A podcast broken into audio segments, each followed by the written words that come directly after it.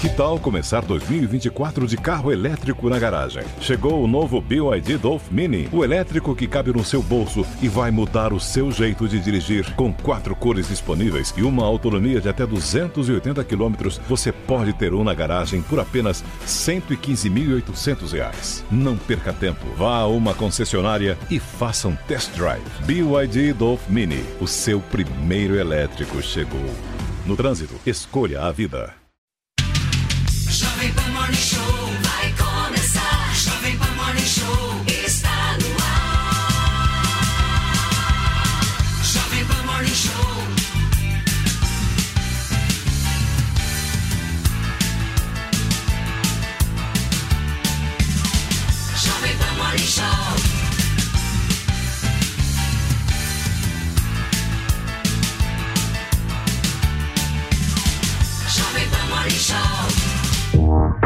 far. Fala, minha excelência, bom dia. Uma ótima quarta-feira para vocês que nos acompanham ao vivo aqui na programação da Jovem Pan News. E olha, eu já começo no tom de voz que é necessário para o momento, vozes caladas.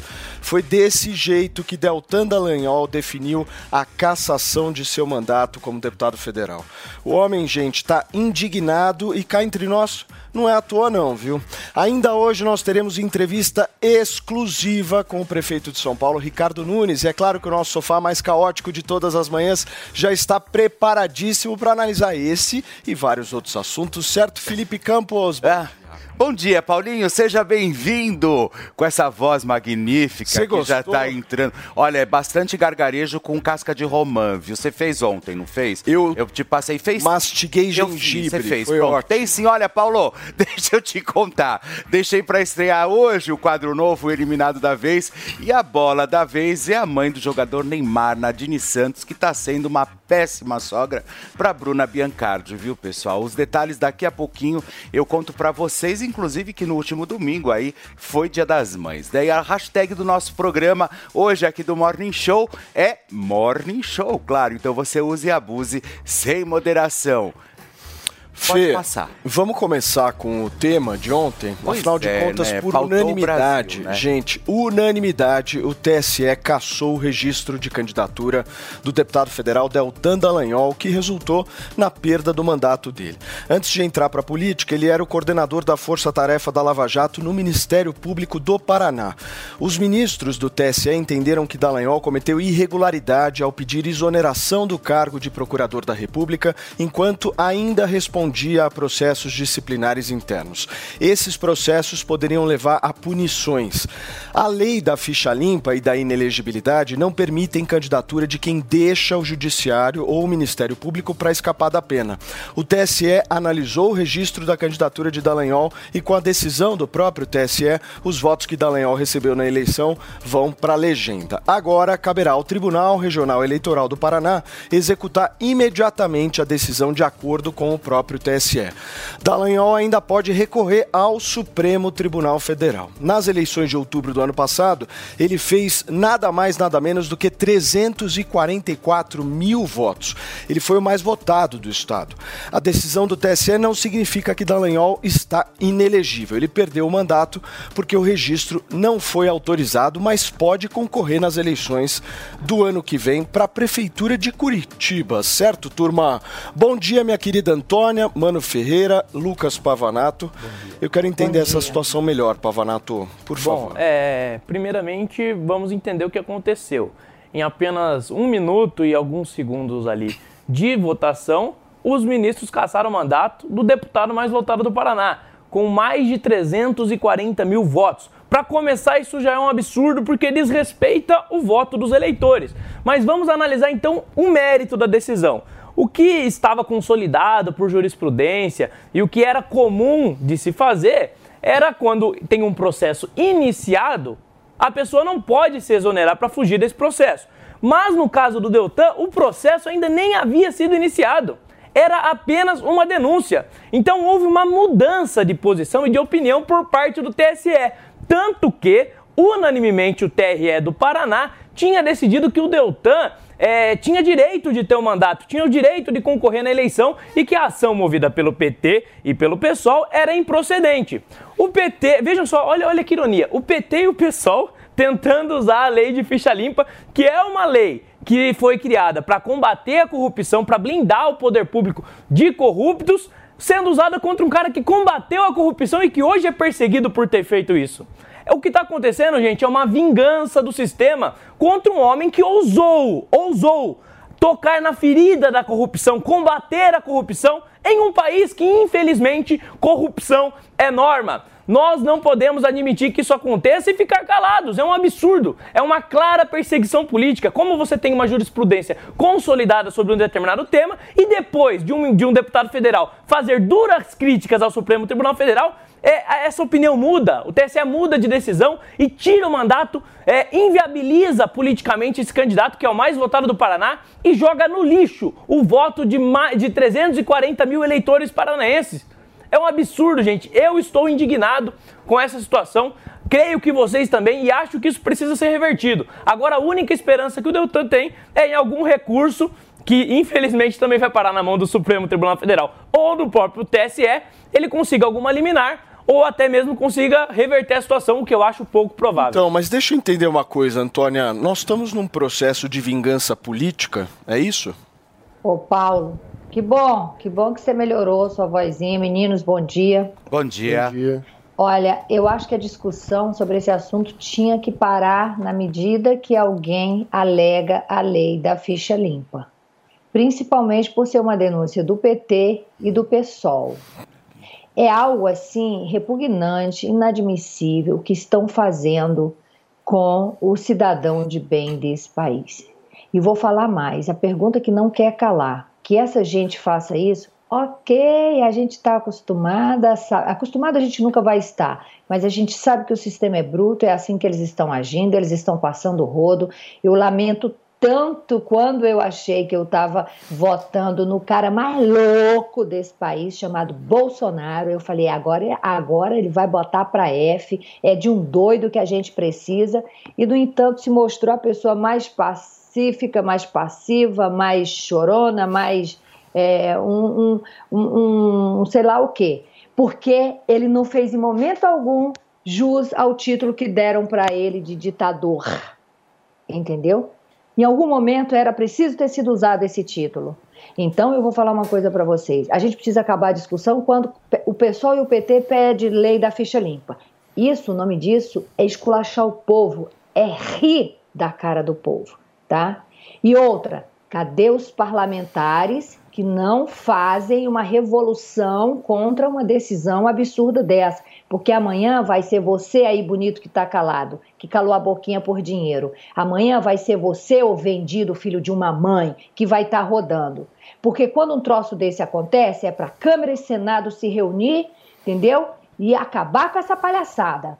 Mas só temos gente omissa. Aqueles que, aqueles que se colocam contra são pouquíssimos, né? E a gente vive numa democracia, a minoria não vence é um absurdo, é um escárnio a gente ter que dormir com uma notícia dessa e acordar tendo que comentar isso.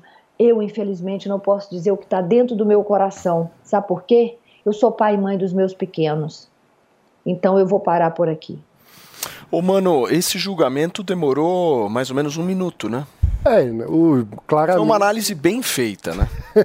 claramente os ministros já tinham acordado como seria o resultado antes do julgamento começar, né? Primeiro, bom dia a todos, bom dia para a audiência. É, é realmente assim, eu acho que um ponto que merece a reflexão e eu peço aqui aos ministros e ao Poder Judiciário de uma forma muito sincera é que, independentemente do mérito, e aí Ontem eu conversei com, eu não sou jurista, mas eu conversei com vários amigos advogados para tentar entender o que estava acontecendo e basicamente, como o Pavanato explicou, houve, digamos assim, uma interpretação extensiva da lei, ou seja, a lei tenta punir um candidato que foge de uma punição é, no, no, Ministério Público, na Justiça Federal, o que em tese é uma coisa razoável. Só que o ponto é que o Deltan não estava respondendo a nenhum processo. Então, a interpretação extensiva nesse caso é porque eles consideraram que ele fugiu da punição mesmo sem ter processo, porque tinha denúncias. Ou seja, é, a, a lei foi alargada aí para punir o Deltan. Conversando com amigos advogados, eu incumbi pessoas sérias que não podem ser acusadas de petismo, etc. Eu tive tanto amigos que acharam completamente absurdo, como outros que disseram: olha, esse tipo de interpretação extensiva tem acontecido, não é uma Ah. coisa exclusiva. Então, eu vi uma divisão de opiniões Eles mudaram a no mundo interpretação, jurídico. né? Pois é.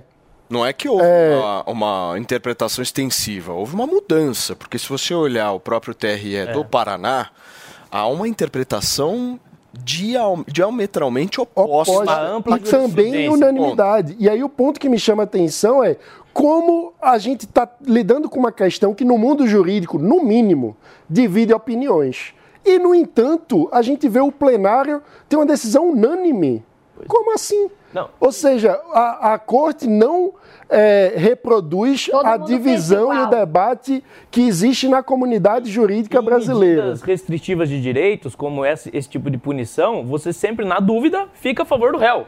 Exatamente o contrário Exato. que foi A- decidido. a tendência- Na dúvida, puniram o réu. É, é ter uma interpretação restritiva. Nesse caso, tiveram interpretação é, extensiva, né, que tenta alargar o que a lei diz, o que é, o que para punir é sempre muito é, preocupante. Aí eu fui ter a preocupação de olhar quem são os ministros que votaram em um minuto e meio. E aí é que eu fiquei estupefato, porque foram sete ministros, certo?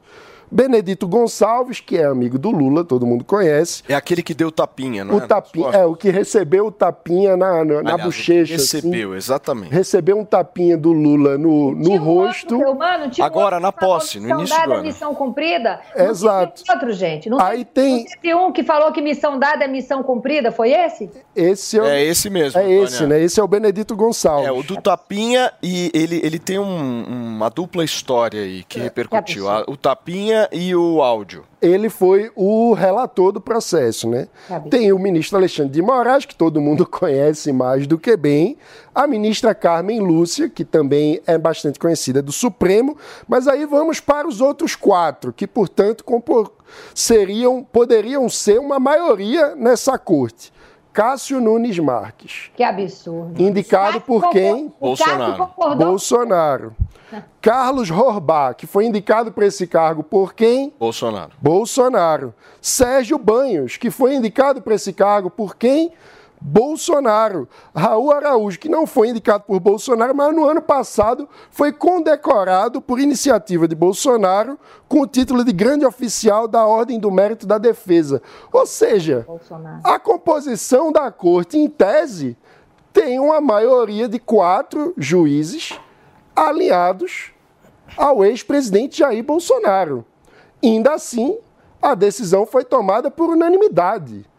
Qual é a conclusão que a gente chega? Ou o, o ex-presidente Jair Bolsonaro fez mau uso, e aí eu vou discordar da Antônia, não é da, de uma atribuição de ditador, é mau uso da atribuição democrática que cabe ao presidente da República, que é Mas fazer o Bolsonaro indicações. sempre fez mau uso dessas escolhas, amor. Eu bato nessa tecla todo santo dia aqui. Bolsonaro tem dedo podre. Então, mas parte do. Se a gente quer mudar como mas- funciona a- o país, Mas, ô, mano, a gente precisa ter indicações boas, né? o que Então, traduz isso aí é o seguinte: a Lava Jato uniu petistas e bolsonaristas. Era o ponto que eu ia chegar. O segundo é o ponto é: não é uma traição, não é que o Bolsonaro escolheu errado na visão dele. É que ele quis acabar com a Lava Jato também. E olha só, gente, nas redes sociais, o Dallagnol disse que está indignado com a perda do mandato e afirmou que vozes dos eleitores paranaenses foram caladas. Abre aspas. 344.917 vozes paranaenses e de milhões de brasileiros foram caladas nesta noite com uma única canetada ao arrepio da lei e da justiça. Meu sentimento é de indignação com a vingança sem precedentes que está em curso aqui no país contra os agentes da lei que ousaram combater a corrupção. Mas nenhum obstáculo vai me impedir de lutar, de continuar a lutar pelo meu propósito de vida de servir a Deus e ao povo brasileiro. Fecha aspas, foi o que disse Deltan Dallagnol no Twitter, turma. E a gente vai continuar nesse assunto. Ao analisar esse caso, o ministro Benedito Gonçalves ressaltou que Deltan Dallagnol, ao pedir exoneração do cargo, agiu com o propósito de frustrar a incidência da inelegibilidade. Um assunto difícil, eu sei, mas para a gente entender, a gente vai receber agora novamente o Fábio Tavares, advogado que participa aqui do Morning Show da Jovem Pan com a gente. Doutor Fábio, a gente pode dizer que foi inconstitucional o que o TSE fez ontem? Paulo Matias, audiência, bom dia. É, fazendo uma análise sem paixões, com absoluta certeza, o TSE se equivocou e muito. E é muito triste para a comunidade jurídica que o Deltan, na condição de cidadão, de deputado, pai, esposa, ele foi enterrado vivo por uma corte que agora sim sinalizou que se fecharam completamente os membros do Poder Judiciário. Tecnicamente, a própria lei da ficha limpa diz claramente que precisa existir um processo administrativo disciplinar. E aqui que tem um porém. De fato, o Deltan respondeu por dois processos administrativos disciplinares. E o Conselho Nacional do Ministério Público o condenou, um em advertência e outro em censura. O que o Deltan fez? Recorreu, mas já tinha sido aplicada essas duas punições na seara administrativa, junto do Conselho Nacional do Ministério Público, estava resolvido. Ainda que ele não lograsse êxito no Supremo Tribunal Federal, como ele não logrou, o Supremo veio e falou: Ó, oh, Deltan, eu vou manter a sanção de advertência e de censura. Só que ficou para trás, Paulo, 16 sindicâncias, um pouco mais 15 reclamações. Sindicância para o direito e para a própria lei da ficha limpa não é processo, porque sindicância não tem contraditório, não tem ampla defesa. Sindicância e reclamações são apenas atos preparatórios para um eventual possível deflagração de processo. Então, no momento que o Deltan pediu a exoneração, é muito importante deixar claro isso, não existia nenhum processo administrativo reclamações não valem para a lei. E o que causa mais estranheza, e o Mano pontuou isso, o Pavanato, esses dois casos que houve uma mudança da jurisprudência é, é um engano. Na verdade, o TSE proferiu uma decisão precisamente dia 15 de outubro de 2022 e trazia exatamente um magistrado envolvido. Um magistrado que se exonerou e concorreu a cargo eletivo. Qual foi a discussão que o TSE enfrentou em 2022, outubro? Esse magistrado estava respondendo a algum processo administrativo? Não, só tinha sindicâncias. E o TSE, mesmo assim, não o tornou inelegível. Isso vai de encontro à nossa última conversa, Paulo, que não estão analisando fatos nem a lei, mas sim as pessoas envolvidas. Então é um dia muito triste para a comunidade jurídica, principalmente quem leu o acordo de 37 folhas, que é muito bonito, é eloquente, mas floreou exatamente para tampar a realidade. Ô, doutor Fábio, o senhor com a tua experiência jurídica e política, eu fico pensando aqui, né? Ontem, quando saiu essa decisão do Deltan Dallagnol, a primeira coisa que me veio à cabeça foi uma fila. Eu pensei numa fila, mano. E o próximo da fila chama-se Sérgio Moro, na minha opinião. Não sei para vocês. Eu não tenho dúvida. Eu não, não sei para vocês, dúvida. mas eu, eu não na hora dúvida. que saiu a decisão do Deltan, já imaginei um monte de gente numa fila assim e o próximo chegando bem na beira da fila chama-se Sérgio Moro. Eu tô Pode certo ou tô errado, doutor? Você está com absoluta razão. Todos os envolvidos irão pagar. É essa a expressão. É isso que o atual governo quer e, infelizmente, o Poder Judiciário. No campo político, Paulo, é muito tranquilo a, dis a discussão, defender a sua ideologia. O que está acontecendo nos dias de hoje é que essa ideologia está tomando conta do Poder Judiciário, que deveria ser absolutamente impessoal e imparcial. Ontem, quando saiu a decisão do TSE, lamentavelmente, eu vi milhares de pessoas apoiando o Deltan, mas eu vi também milhares de pessoas felizes uma decisão que vai de encontro à lei. E eu gostaria muito de utilizar o seu espaço, a audiência, para tirar o Deltan desse caso, colocar qualquer outra pessoa, seu pai, a sua mãe, um irmão, porque esse precedente que se abre, mais um, vai de encontro à lei. E o Sérgio Moro, com absoluta certeza, deve estar muito preocupado, porque ele é o próximo da lista. E eu, eu comecei a minha oratória deixando claro, enterrar o Deltan. Vai ser muito, mas muito difícil ele reverter isso. Sinceramente, ele não reverte. Muito bem. Mano, Doutor, bom dia, obrigado pela entrevista. A minha pergunta é sobre o descolamento entre o debate que existe na comunidade jurídica brasileira e o comportamento da corte, do tribunal.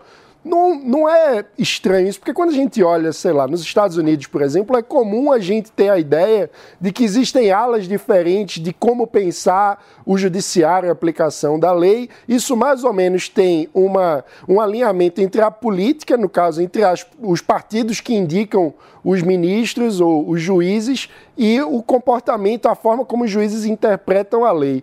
No Brasil, por que existe esse descolamento entre a divisão legítima que existe de entendimentos no mundo jurídico, na academia, e a forma como a lei vem sendo aplicada no judiciário? Não era para ser assim, mano. Você resumiu muito bem no momento que você trouxe. É, o Nunes Marques votou de uma forma totalmente estranha. Como você bem pontuou, a maioria pertencia exatamente ao, às indicações do Bolsonaro. Mas ainda que não fosse o Bolsonaro, o Poder Judiciário não pode se afastar da lei. Só que no Brasil, creio eu, que de, como existem alguns dispositivos na Constituição, na lei, como, por exemplo, o quinto constitucional, essas indicações pelo presidente, esse tipo de coisa tem que mudar. O quinto constitucional, por exemplo, é um caso que eu sou extremamente contra, que a possibilidade de advogados e membros do Ministério Público, mais de 10 anos de carreira, serem indicados. E aí, quando tem isso na Constituição, quando não mudam isso, o que acontece? Mano, a OAB deveria fazer barulho, defender a sociedade, não faz, porque está fazendo política para conseguir a indicação do cargo. O mesmo se aplica ao Ministério Público. Presidente, chefe do Poder Executivo indicando membros para a magistratura, para o TJ, Tribunal Regional Federal. Então, esse tipo de política, esse tipo de coisa que existe, na nossa Constituição é totalmente descabida. E ninguém se atreve a, a propor uma proposta de emenda constitucional para mudar isso, porque não há interesse. Então, cada vez mais, o Poder Judiciário vem sendo tomado por questões ideológicas. Ninguém consegue se afastar dessas ideologias. Quando, na verdade, o Poder Judiciário, os membros, os operadores, o hermeneuta por excelência da lei, deveria olhar tão somente a norma eu costumo dizer em sala de aula, mano, em audiência, que magistrado, juiz, não pode nem ter time de futebol, quanto mais paixões. E no Brasil, cada vez mais identificamos paixões como essa. E o mais triste, a nossa Suprema Corte, o TSE, órgão de cúpula da Justiça Eleitoral, agindo dessa forma. Eu trouxe para vocês um, um caso que foi de outubro de 2022. O mesmo caso, inclusive era um magistrado, e agora, no caso do rapaz, que deve ter tido uma vida dura, porque para estar no concurso de procurador da República não é fácil, aquela gana de fazer justiça está na veia do promotor de buscar e fazer acontecer, falhou e falhou mesmo. Eu nunca disse ao contrário disso, mas ele estava trabalhando, ele estava agindo e fazendo aquilo que a Constituição determina, defender a ordem democrática, a instituição, os direitos individuais e agora é punido. E punido sem observar a lei. Então eu lamento muito a postura do nosso Poder Judiciário, mais uma vez, e como eu disse, a passar de qualquer paixão, olhando a lei, que a lei não diz nada disso, se apegarem em algumas questões que não existem. Essa é a verdade, Paulo. Pavanato. Doutor, primeiramente, bom dia. E nós temos a lei que, teoricamente, era para limitar o poder das autoridades e determinar até onde elas podem ir mas na verdade o tempo todo as autoridades passam por cima das leis, não respeitam as leis. Como nesse caso nós podemos é, limitar o poder dessas autoridades, fazer com que elas é, não ultrapassem tanto os limites das normas, a ponto até mesmo de prejudicar a integridade da nossa democracia? Aí voltamos àquela estaca zero, Pavanato. Na nossa última conversa, deixei claro e repito: o nosso poder legislativo é uma vergonha eles não se manifestam E do outro lado da balança, quando está o Poder Judiciário, tem que estar a mão do Legislativo ou do Executivo. O que está acontecendo? O Poder Executivo se fechou com o Legislativo, essa que é a única verdade, estou aqui doer, e um Legislativo absolutamente fracassado. Então, para equilibrar esses poderes, o Legislativo tem que retomar o seu papel. E retomar o seu papel é literalmente frear o Poder Judiciário. Não é à toa que a separação dos poderes gira em torno daquilo que nós chamamos de freios e contrapeso. Não tem freio, não tem contrapeso. A Câmara não faz nada, o Senado não faz absolutamente nada. Aliás, aqui entre nós, a partir do momento que nós identificamos que o Poder Judiciário relativizou uma imunidade parlamentar e a Câmara não fez absolutamente nada, dali eu já comecei a ver vários problemas. Então, Pavanato, o Poder Legislativo tem que voltar, o Poder Legislativo tem que atuar. E para isso, eu creio, eu, sem citar absolutamente ninguém, mas eu creio que a desobediência civil se faz presente. É. De que forma? O povo ir às ruas, mas ir de forma democrática, lícita, sem violência. Porque se não cobrar esses deputados e esses senadores, nós estamos caminhando com absoluta certeza para dias ainda mais obscuros. Muito bem. Antônia, você tem pergunta, meu amor? Ah, eu acho que qualquer coisa que eu perguntasse para o doutor seria redundância. Tem umas observações.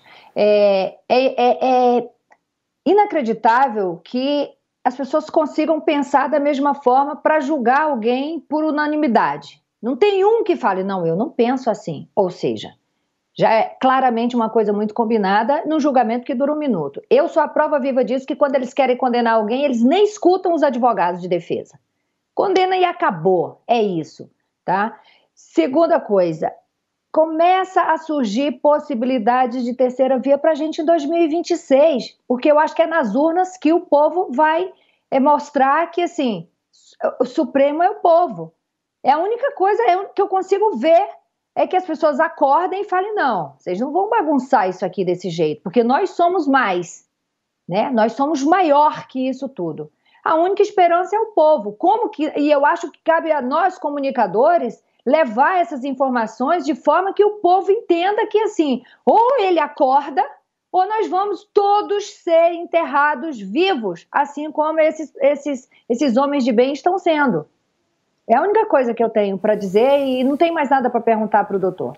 Fala, doutor, por favor. É, eu concordo contigo. A única preocupação que eu tenho é que eu acho que nós não temos tempo até 2026. Se continuar dessa forma, estamos a menos de três meses, pouco mais de três meses de governo, Eu e nós estamos com o Poder Judiciário ex- exorbitando as suas funções típicas, indo além do que determina a Constituição, e ninguém faz absolutamente nada. Agora, imagine essa entoada durante os próximos quatro anos, três anos e meio. Com absoluta certeza, o país vai sofrer muito, se o país não quebrar. Então, eu creio eu que o povo tem que provocar, sim, os seus legisladores devem cobrar. E só pegando o gancho da, da fala da Antônia, é, só para restabelecer uma verdade aqui para os nossos ouvintes, e quem atua na seara criminal sabe bem, de fato, o, Del, o Deltan, ele pecou com o Sérgio Moro, quando literalmente ele batia na porta do Moro, Moro, o que, que nós vamos fazer nesse caso aqui em relação... Só que, para o leigo, isso soa estranho. Mas no dia a dia, o promotor está do lado do juiz. Eles almoçam juntos. Um frequenta a casa do outro. E na seara criminal, todo advogado criminalista sabe muito bem que, de uma forma velada, às vezes, a grande maioria dos promotores, doutor, eu vou pedir essa cautelar. Vamos conseguir? Não, vamos nessa linha. O problema é que no caso do Deltan, e eu não passo a mão na cabeça, ele está errado, vazou áudios, vazou comentários.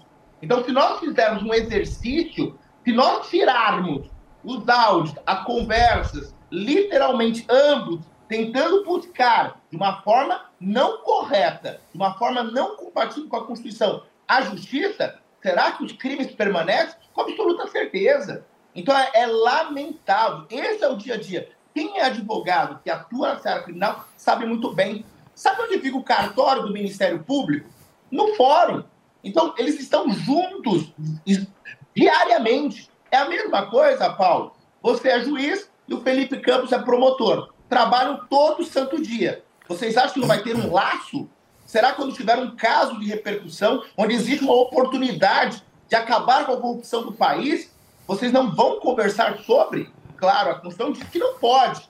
Só que é importante que a sociedade saiba que esse é o dia a dia, essa é a prática, e ninguém fala absolutamente A nada. Constituição Parece também diz, que Dodô, que não pode roubar, que não pode matar. E tudo isso é feito, né?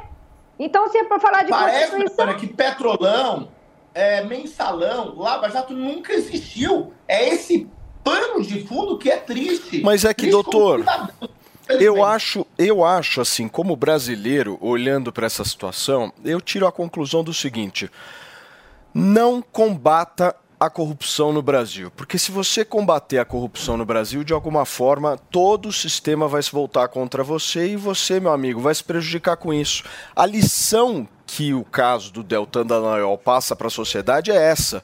O Brasil é o país em que não se pode combater a corrupção. Porque se combater a corrupção, no final das contas, quem combateu a corrupção vai sair mais prejudicado do que quem cometeu a corrupção. Ou seja, isso aqui não vai funcionar nunca desse jeito, doutor. Não tem saída. Me dá uma saída porque eu tô assim, desanimado. Cá entre nós.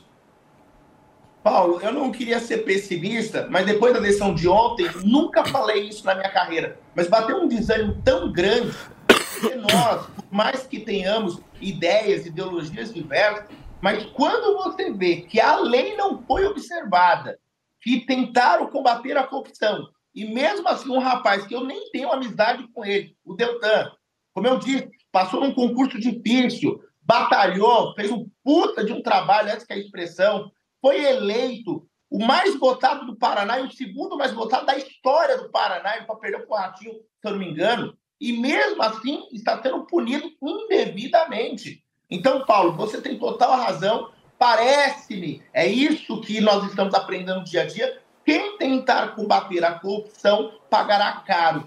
E a fila é enorme, pelo que eu estou vendo. Você citou o exemplo do Sérgio Moro, mas tem muitos outros que serão punidos. Mas, Agora, doutor, você sabe que eu não consigo enxergar hoje uma mobilização na sociedade brasileira por conta de uma palavra que eu acho que está reinando hoje para todo mundo, todo mundo que acompanhou todo o processo da Operação Lava Jato, das manifestações de 2014, 2015, 2016, a gente via uma esperança nas pessoas. Então a gente olhava para as pessoas e falava, pô, essas pessoas elas estão esperançosas. Elas vestiam a camiseta do Brasil, saíam para combater a corrupção, falavam, olha, eu quero menos Estado, eu quero liberalismo, eu quero privatizar, eu tô cansada dessa roubalheira. Você via um ânimo nas pessoas, você via esperança nas pessoas. Hoje, quando você falou, ah, a sociedade precisa ir para a rua.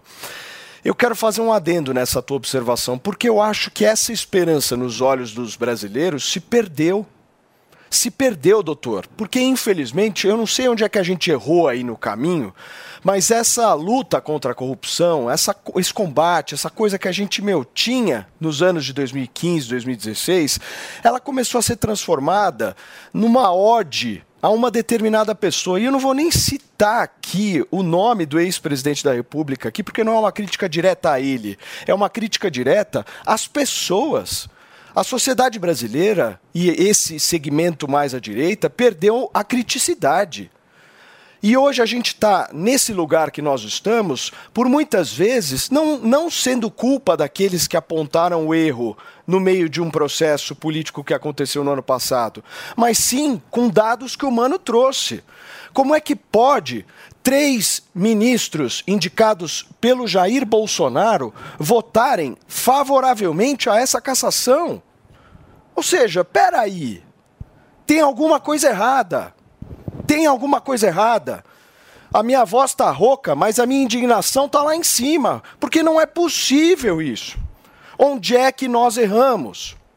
Onde é que a gente errou nessa história? Porque você olhar o Deltan e falar, esse cara merece ser caçado, e o líder do governo, que enfiou dólar na cueca, tá lá, livre, leve e solto. Desculpa. Desculpa, meu. Eu tô com a voz rouca hoje.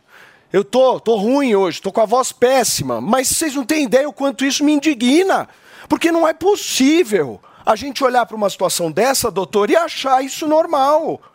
E aí tem um monte de gente que, ah, mas a culpa é do fulano, a culpa é do... Vamos olhar para dentro e falar o seguinte, meu, a gente errou e vai ter que começar do zero. Infelizmente é isso. Doutor, por favor. Paulo, tem toda a razão sua indignação. Infelizmente, o nosso povo, ele precisa de líderes. E esses líderes estão calados. Então, quando você menciona que nós não identificamos no olhar do povo esperança, é porque esses líderes se calaram. Então, é mais do que a hora que essas frentes importantes, essas instituições importantes, deputados, senadores, partidos, inclusive o partido próprio Deltan, e coloque essa esperança de volta, dizer nós vamos buscar e restabelecer a verdade.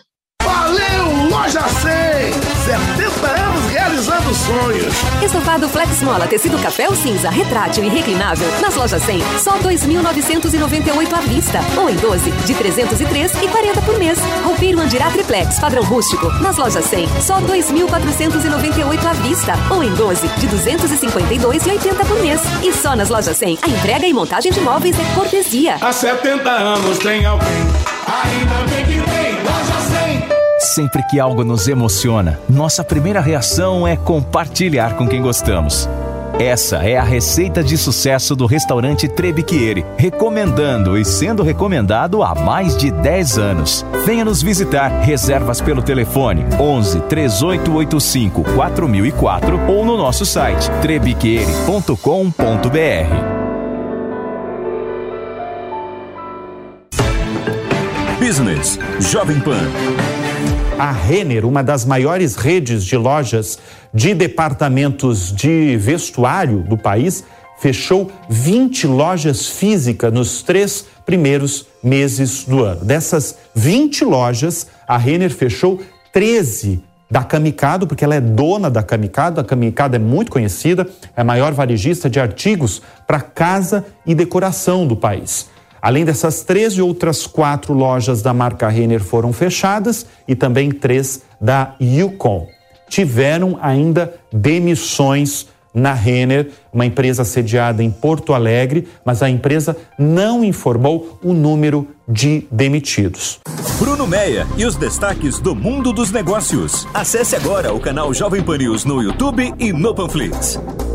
Você sabia que a vacina contra a gripe é atualizada todos os anos para combater as mutações do vírus? Aqui na PPVAC você encontra a versão mais atual da vacina quadrivalente da gripe, que diminui drasticamente as chances de complicações em quadros virais e respiratórios ligados aos quatro vírus da gripe. Todos devem se vacinar a partir dos seis meses de vida. Ligue para 11 3813 9611 e agende seu horário ou vamos até você. Estamos na rua Professor Arthur Ramos, Faria Lima, com Cidade Jardim. Agende no telefone 11 3813 9611. PPVAC, Clínica de Vacinação. Você sabia que tem novidade no seu rádio? É a Jovem Pan News 76.7 FM. Mais uma frequência para você ficar bem informado. Opinião, análise e informação. Jovem Pan News 76.7 FM. A rádio que você já conhece, ainda melhor. Jovem Pan News 76.7 FM. Jornalismo independente. Viver é bom, encontrar os amigos é bom, sentar em volta da mesa é bom, viver além do comum.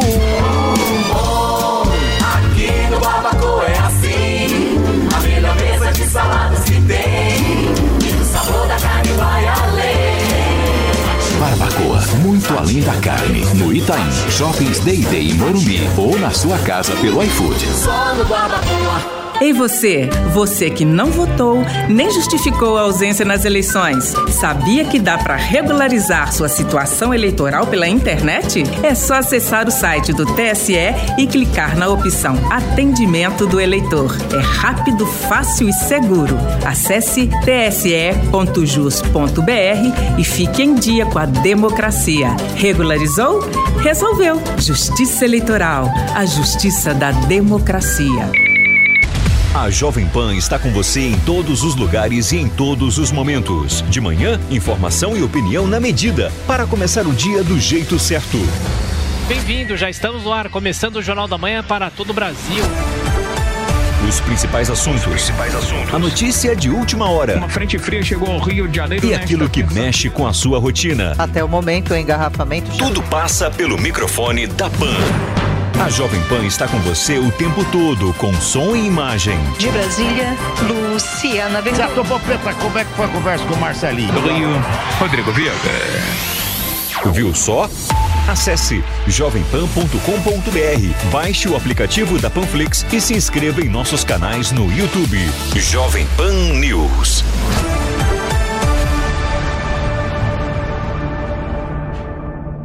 Ele avisou o tempo inteiro. Antônia, deixa eu só receber quem nos acompanha pelo rádio. Para vocês que chegaram agora, são 10 horas e 39 minutos. A gente está repercutindo aqui no Morning Show a comparação que Lula fez com a lei de acesso à informação e uma criança estuprada ontem num discurso eh, promovido pelo ex-presidente da República. Fala, meu amor, por favor. Cara, a vontade que eu tenho é de pegar as fotos que eu recebo diariamente aqui de criança estuprada e esfregar na cara desse homem, entendeu? É uma desgraça isso que a gente está vivendo, é uma desgraça ver um, um- um Senado omisso, é uma desgraça ver uma Câmara omissa, é uma desgraça ver gente que foi eleita com mais de 200 mil votos, 100 mil votos, fazendo mimimi na internet, querendo lacrar e ninguém faz nada pelo esse país, bando de covardes. Bando de vagabundos, é isso que vocês são. Vagabundos que só querem saber de se dar bem com, com dinheiro do povo. É isso que vocês são. Guardadas suas, suas ressalvas, que são pouquíssimas. Quando eu digo aqui que é 5% daquela merda que presta, o Paulo Matias acha que eu tô falando bobagem. 5% presta, o resto é vagabundo que só quer saber de se dar bem às custas do povo. E o povo burro. É burrice! É um povo vendido que se vende por 100 reais e vota em qualquer vagabundo! Antônia, você foi muito bem, o Floquinho até acordou agora. Ah, o Floquinho não, ele colocou até a cabeça pra baixo, lá. ó. Gente, isso faz mal pra gente! Não, mas você tá acordar. certa. Eu, eu não Acordar tiro uma vírgula, isso faz mal pra gente! Eu tenho amigas que falam assim: sai dessa merda! Para de falar de política! Eu vou fazer o quê, caralho? O look do dia! Ontem, Calma, calma, calma, calma, nos calma. hospitais! Eu vou falar de quê? Ô, Antônia, ontem mesmo, quando saiu a notícia do Deltan, né, meu pai me mandou mensagem, falou, ó, você tem que largar isso de política porque é, vê como é que as coisas são. Um cara que ontem estava fazendo certo, combatendo a corrupção, hoje é punido por isso. E daí a gente vê o Lula no poder novamente, depois de tudo, de toda a luta, depois de termos ido para as ruas, é, conseguido um impeachment, conseguido inviabilizar essa galera, esse cara volta e fala esses absurdos. É indignante, gente. Você vê o contraste. Aqueles que são o- as pessoas que defendiam a justiça hoje por baixo e o cara que era o denunciado, foi o investigado, foi condenado por cima. Isso é absolutamente revoltante. O Paulo falou sobre o, cli- o clima de desânimo. É óbvio. Depois de tanta luta, tudo por água abaixo. E agora, naquela época, nós íamos pra rua para ser protagonistas. Nós tínhamos um ideal e nós queríamos mudar a, a situação, mudar a realidade. Hoje não. Hoje nós precisamos ir pra rua para se defender. Porque as nossas liberdades mais fundamentais, como a liberdade de expressão, como os direitos políticos, estão ameaçadas. Nós estamos perdendo dia após dia a nossa liberdade. Toda a luta que nós tivemos no impeachment por água abaixo e, como bem disse a Antônia, deputados e senadores covardes, calados, não têm coragem de se expressar porque tem medo da repressão, porque tem medo do poder judiciário. Cadê vocês, senadores, para cobrar limites, para impor limites, para fazer a democracia valer? Vocês foram votados para isso e nós esperamos isso de vocês. Mas não é isso que nós, que nós temos visto. O que tem acontecido é exatamente o contrário. Temos um Congresso acovardado, uma justiça que passa dos seus limites e é, toda a nossa esperança indo por, por água abaixo. Olha, Antoninha, sabe, você sabe- viu a Antônia emocionada? Não, ela tá emocionada é, e eu acho que com toda a razão. Porque o mesmo sentimento eu tive, eu não sou especialista, pessoal, não sou es- especialista em política, nunca fui, na verdade. E eu tô aprendendo muito com vocês todos os Mas dias. você é cidadão. Mas eu sou cidadão brasileiro, né? E às vezes muitos falam assim: ah, não quero talvez que você comente sobre política, enfim. Mas eu sou cidadão. E uma coisa, eu fiquei extremamente chateado ontem, quando eu vi a cassação do Deltan. Porque é um cara que não merece. Sem dúvida alguma, eu assisti várias entrevistas desse rapaz. várias vezes aqui na própria Jovem Pan. Então, ou seja, tudo que ele fala, ele fala embasado com provas, tudo que ele, ele, ele, ele apresenta tem uma relevância absurda. Então, ou seja, eu acho que infelizmente agora a gente chega no momento onde realmente o capim começa a comer o boi, né? Mas, Antônia, vai lá. Gente, eu, eu, eu, vocês não sabem o que eu vivo aqui diariamente de mães tentando suicídio porque suas crianças foram estupradas pelo padrasto, às vezes pelo pai, pelo avô, pelo tio, sabe? É, crianças que somem, o tráfico de órgãos estão aí, a cada, a, a, a cada metro quadrado tem um, a gente nunca sabe, a gente vive em estado de alerta. Eu sou pai e mãe, eu tenho duas crianças pequenas, sabe? Eu não quero ter que sair do meu país porque ele não tem lei, porque as pessoas estão atropelando tudo. Em troca de quê? A pergunta é: em troca de quê? Vocês vão morrer e vocês não vão levar dinheiro com vocês.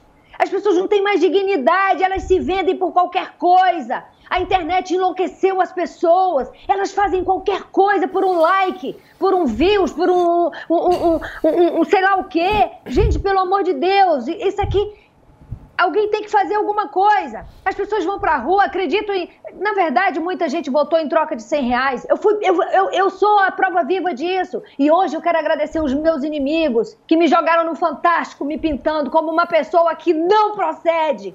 E eu sei de mim, eu sei quem eu sou. Eu quero agradecer as pessoas que tentam me massacrar todo santo dia. É, é, e quando eu estava em campanha tentando assassinar a minha reputação, eu agradeço por hoje eu não estar lá no meio daquela gente vadia. Eu agradeço por hoje eu estar aqui na Jovem Pan podendo gritar. Obrigada, Tutinha. Obrigada. Obrigada. Calma, Antoninha. Respira, toma uma aguinha aí que a gente vai seguir com o programa aqui, turma. São 10 horas e 45 minutos para vocês que nos acompanham ao vivo aqui na Jovem Pan. E olha, com 135 mil seguidores nas redes sociais, uma mulher compartilhou um vídeo comemorando a redução no preço da gasolina, que inclusive vale a partir de hoje.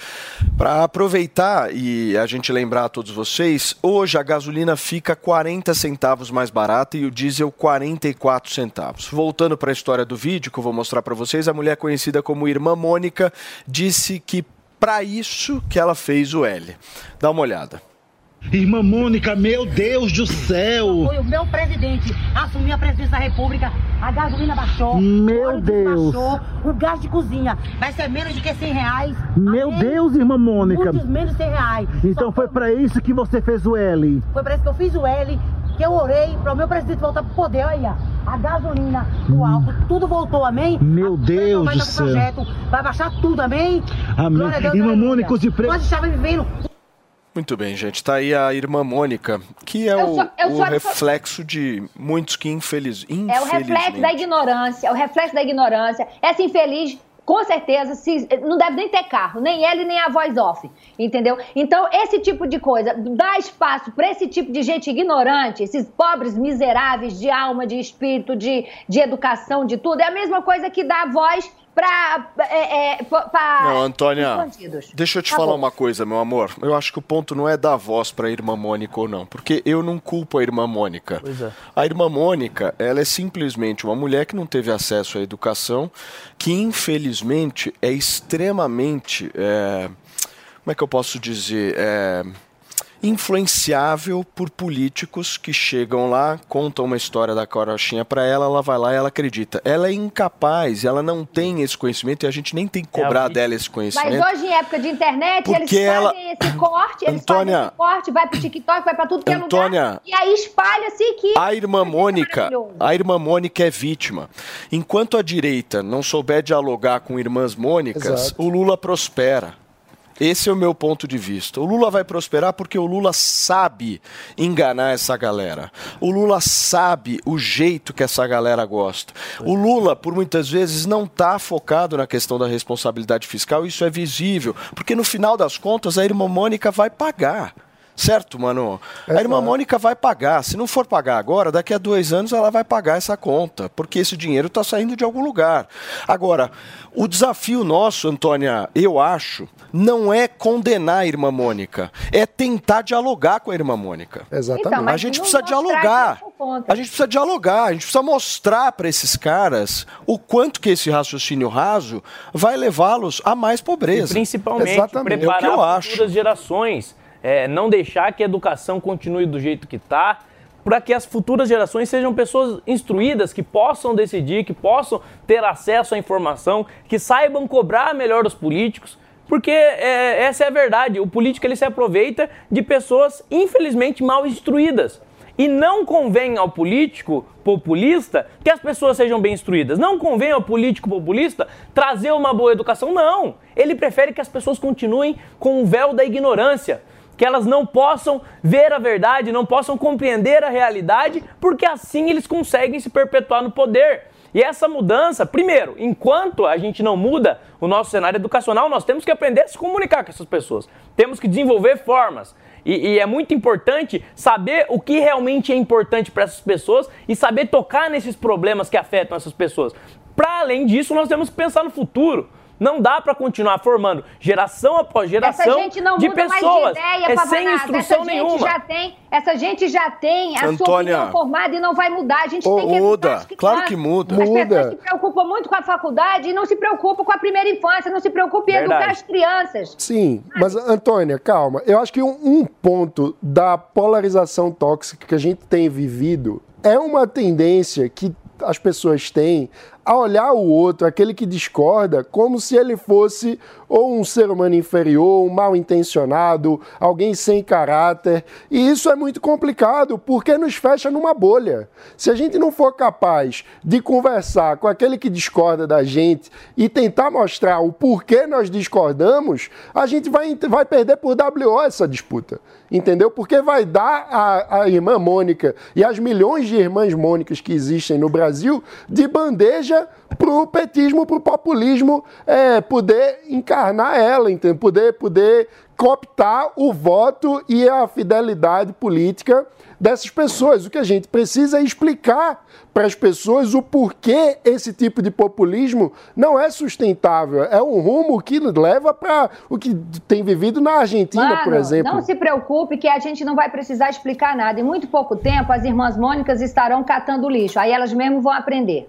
Você pode apostar. Isso Não, é fato. Esse é um ponto, porque no fim das contas, quem paga essa conta muito mais são as irmãs Mônicas. Então é muito triste essa situação. Ela é justamente uma vítima, está sendo iludida pelo truque do Mr. M, porque não se baixa preço em canetada. Quando você bota uma canetada, você- alguém está pagando a conta. Quem vai pagar a conta? A irmã Mônica. É, a máxima que o brasileiro precisa entender é que não existe almoço grátis, né? Exato. Toda vez que você vê, de alguma forma, o cara tentando dar um benefício, tem alguém pagando por isso ou você vai pagar lá na frente.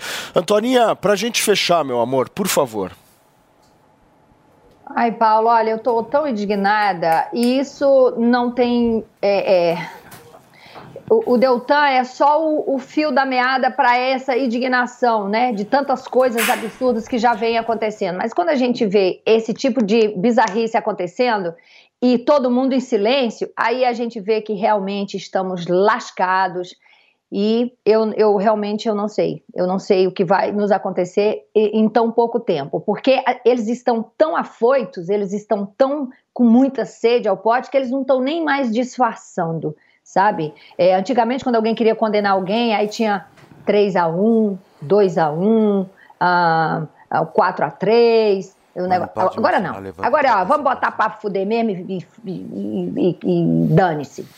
Então, Muito bem, meus amores, são 10 horas e 52 minutos. Daqui a pouquinho a gente vai continuar a repercussão no Morning Show, Fê, a respeito Claro. aí dessa história da cassação de Deltan Dallagnol. E tem também entrevista exclusiva com o prefeito de São Paulo, Ricardo Nunes, que Ao vai vivo, vai sentar estar aqui no sofá? nesse sofá com a gente, Fê. É daqui a pouquinho, mas antes eu preciso te dar um recado importantíssimo. Você, homem que está aí nos acompanhando, nos assistindo.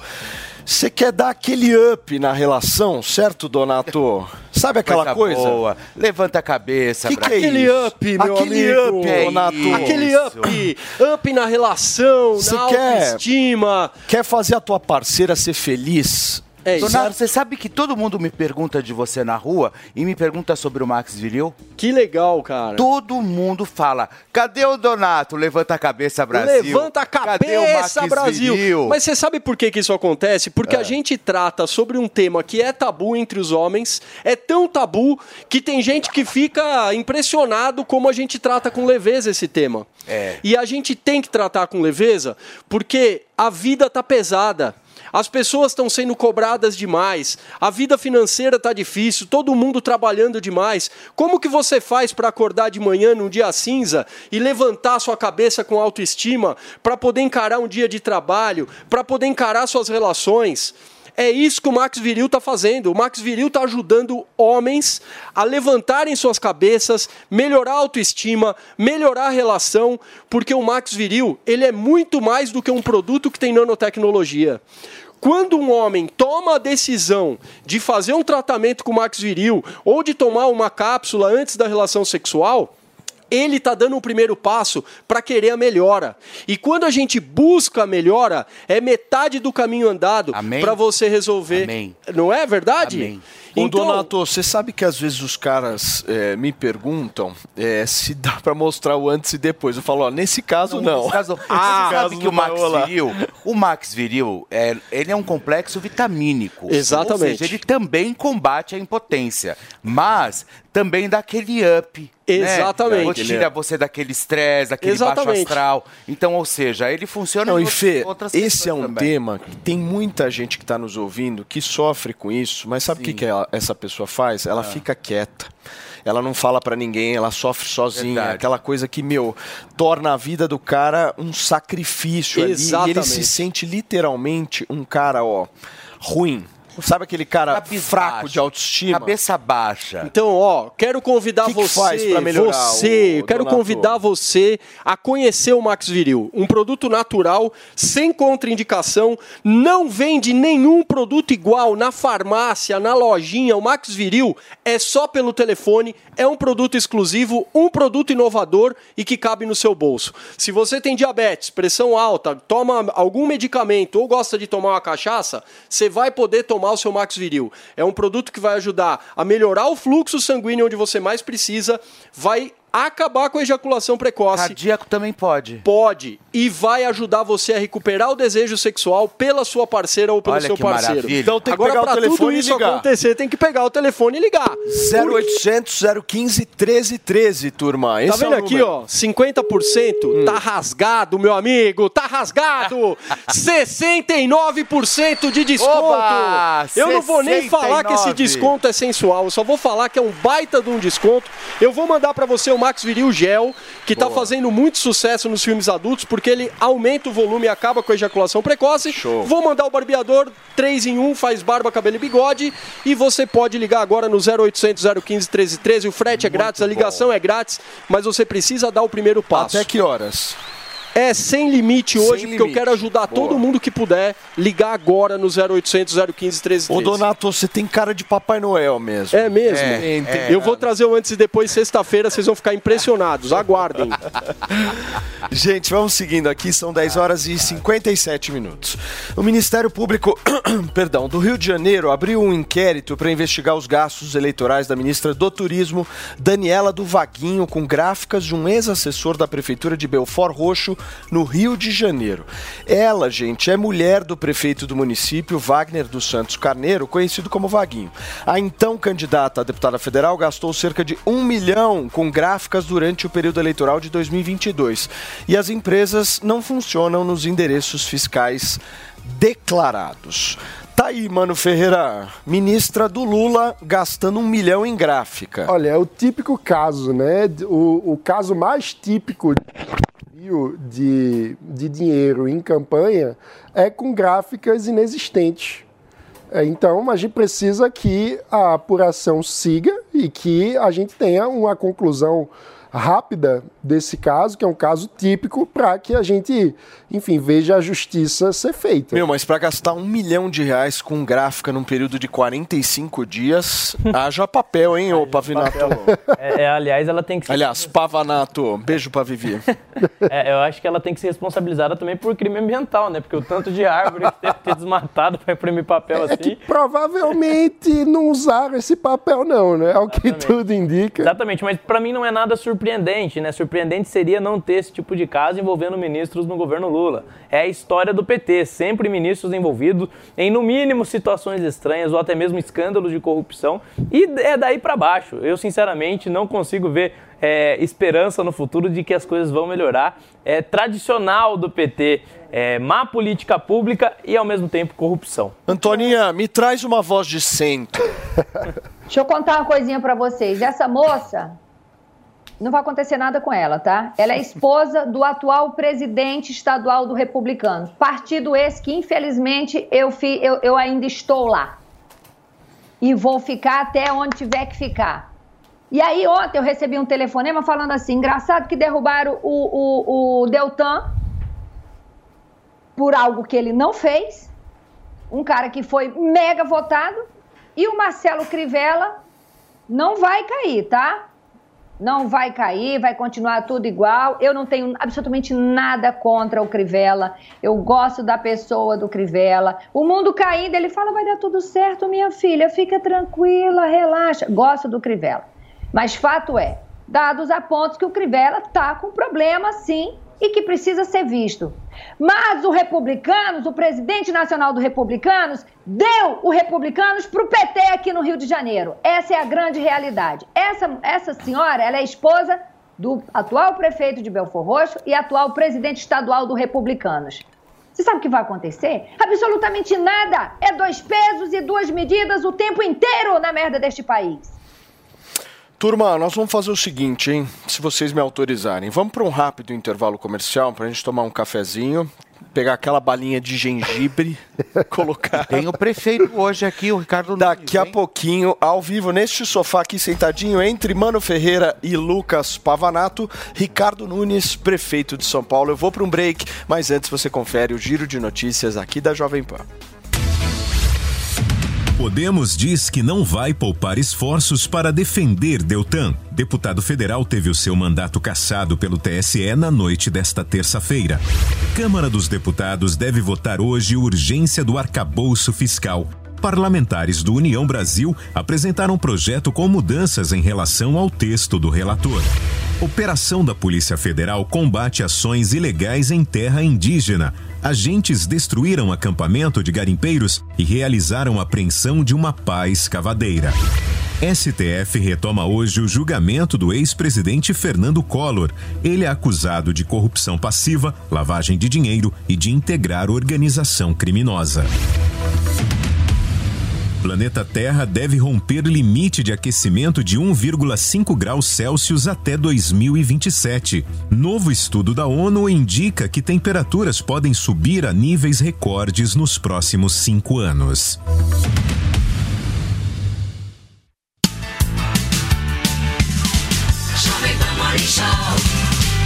Valeu, Loja 100! 70 anos realizando sonhos. Smartphone Moto E32, memória de 64 GB, processador octa-core e câmera tripla. Nas lojas 100, só 898 à vista. Ou em 12, de 90 e 90 por mês. Smartphone Moto G42, memória de 128 GB, câmera tripla e bateria de longa duração. Nas lojas 100, só 1.298 à vista. Ou em 12, de 131 e 40 por mês. Há 70 anos tem alguém, ainda bem que tem Loja 100. Profetizou, ganhou, sacou e a cotação não tem outro igual. Profetizou, ganhou, sacou, saque imediato via Pix bem legal. Profetizou, ganhou, sacou, ai, então deu jogo na Bet Nacional. Profetizar é bom, fazer um saque via Pix é bom demais. Então segue a visão do profeta, que a cotação da Bet Nacional é sem igual. Panflix. Baixe e assista toda a programação da Jovem Pan. É grátis e você pode acessar do seu celular, computador ou tablet. Já parou para pensar em como você tem cuidado da sua pele? Esse órgão, que é o maior do nosso corpo, merece muito carinho e atenção. É hora de aprender sobre o seu tipo de pele, entender como prevenir e tratar o envelhecimento precoce, acne e muito mais. No curso Beleza e Felicidade, a doutora Denise Steiner vai te contar todos os segredos para uma pele saudável e bem cuidada. Acesse niucursos.com.br e se inscreva. Liderança e inovação, com Luiz Calainho na Jovem Pan. Tiago Hipólito, diretor de inovação e mobilidade da 99, conta um pouquinho de sua jornada profissional. Eu passei por muitas áreas, sempre pautada por duas grandes coisas: gestão de operação e gestão de negócio. Então, comecei na área de compras, depois eu fui para logística, depois fui para a área de delivery, que fazia todo o pós-venda dos computadores da HP nessa época. E aí, depois daí, comecei a mover minha carreira um pouco mais para negócio. Veja a entrevista completa de Tiago Hipólito, diretor de inovação e mobilidade da 99. Disponível no canal da Jovem Pan News no YouTube e no Panflix. Notícia. Notícia. 24 horas. Jovem Pan. Pan. Pan. News. Experimente o polvo provençal do Rufinos Restaurante. Uma deliciosa receita de polvo inteiro grelhado com alho e ervas de Provence. Acompanhe riso al nero de sépia. Para duas pessoas, imperdível. Rufinos Restaurante, no Itaim, Rua Doutor Mário Ferraz 377. Acesse rufinos.com.br.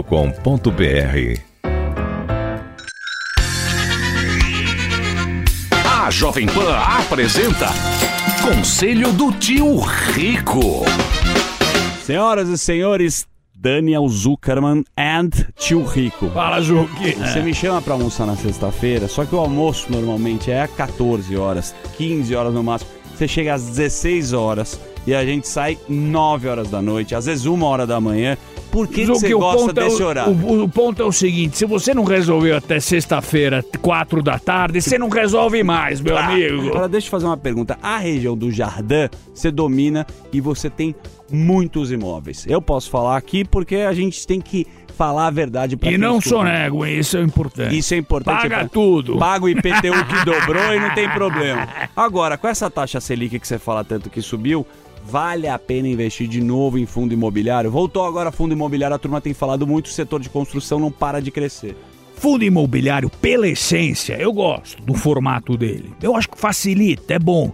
Agora, conforme a- essa indústria vai crescendo, você tem fundos imobiliários que são donos de imóveis bons e ruins. Aí que tá o segredo. Dono de que tipo de imóvel? Vamos lá, shopping, galpão, você gosta? O que o consumo tá mudando.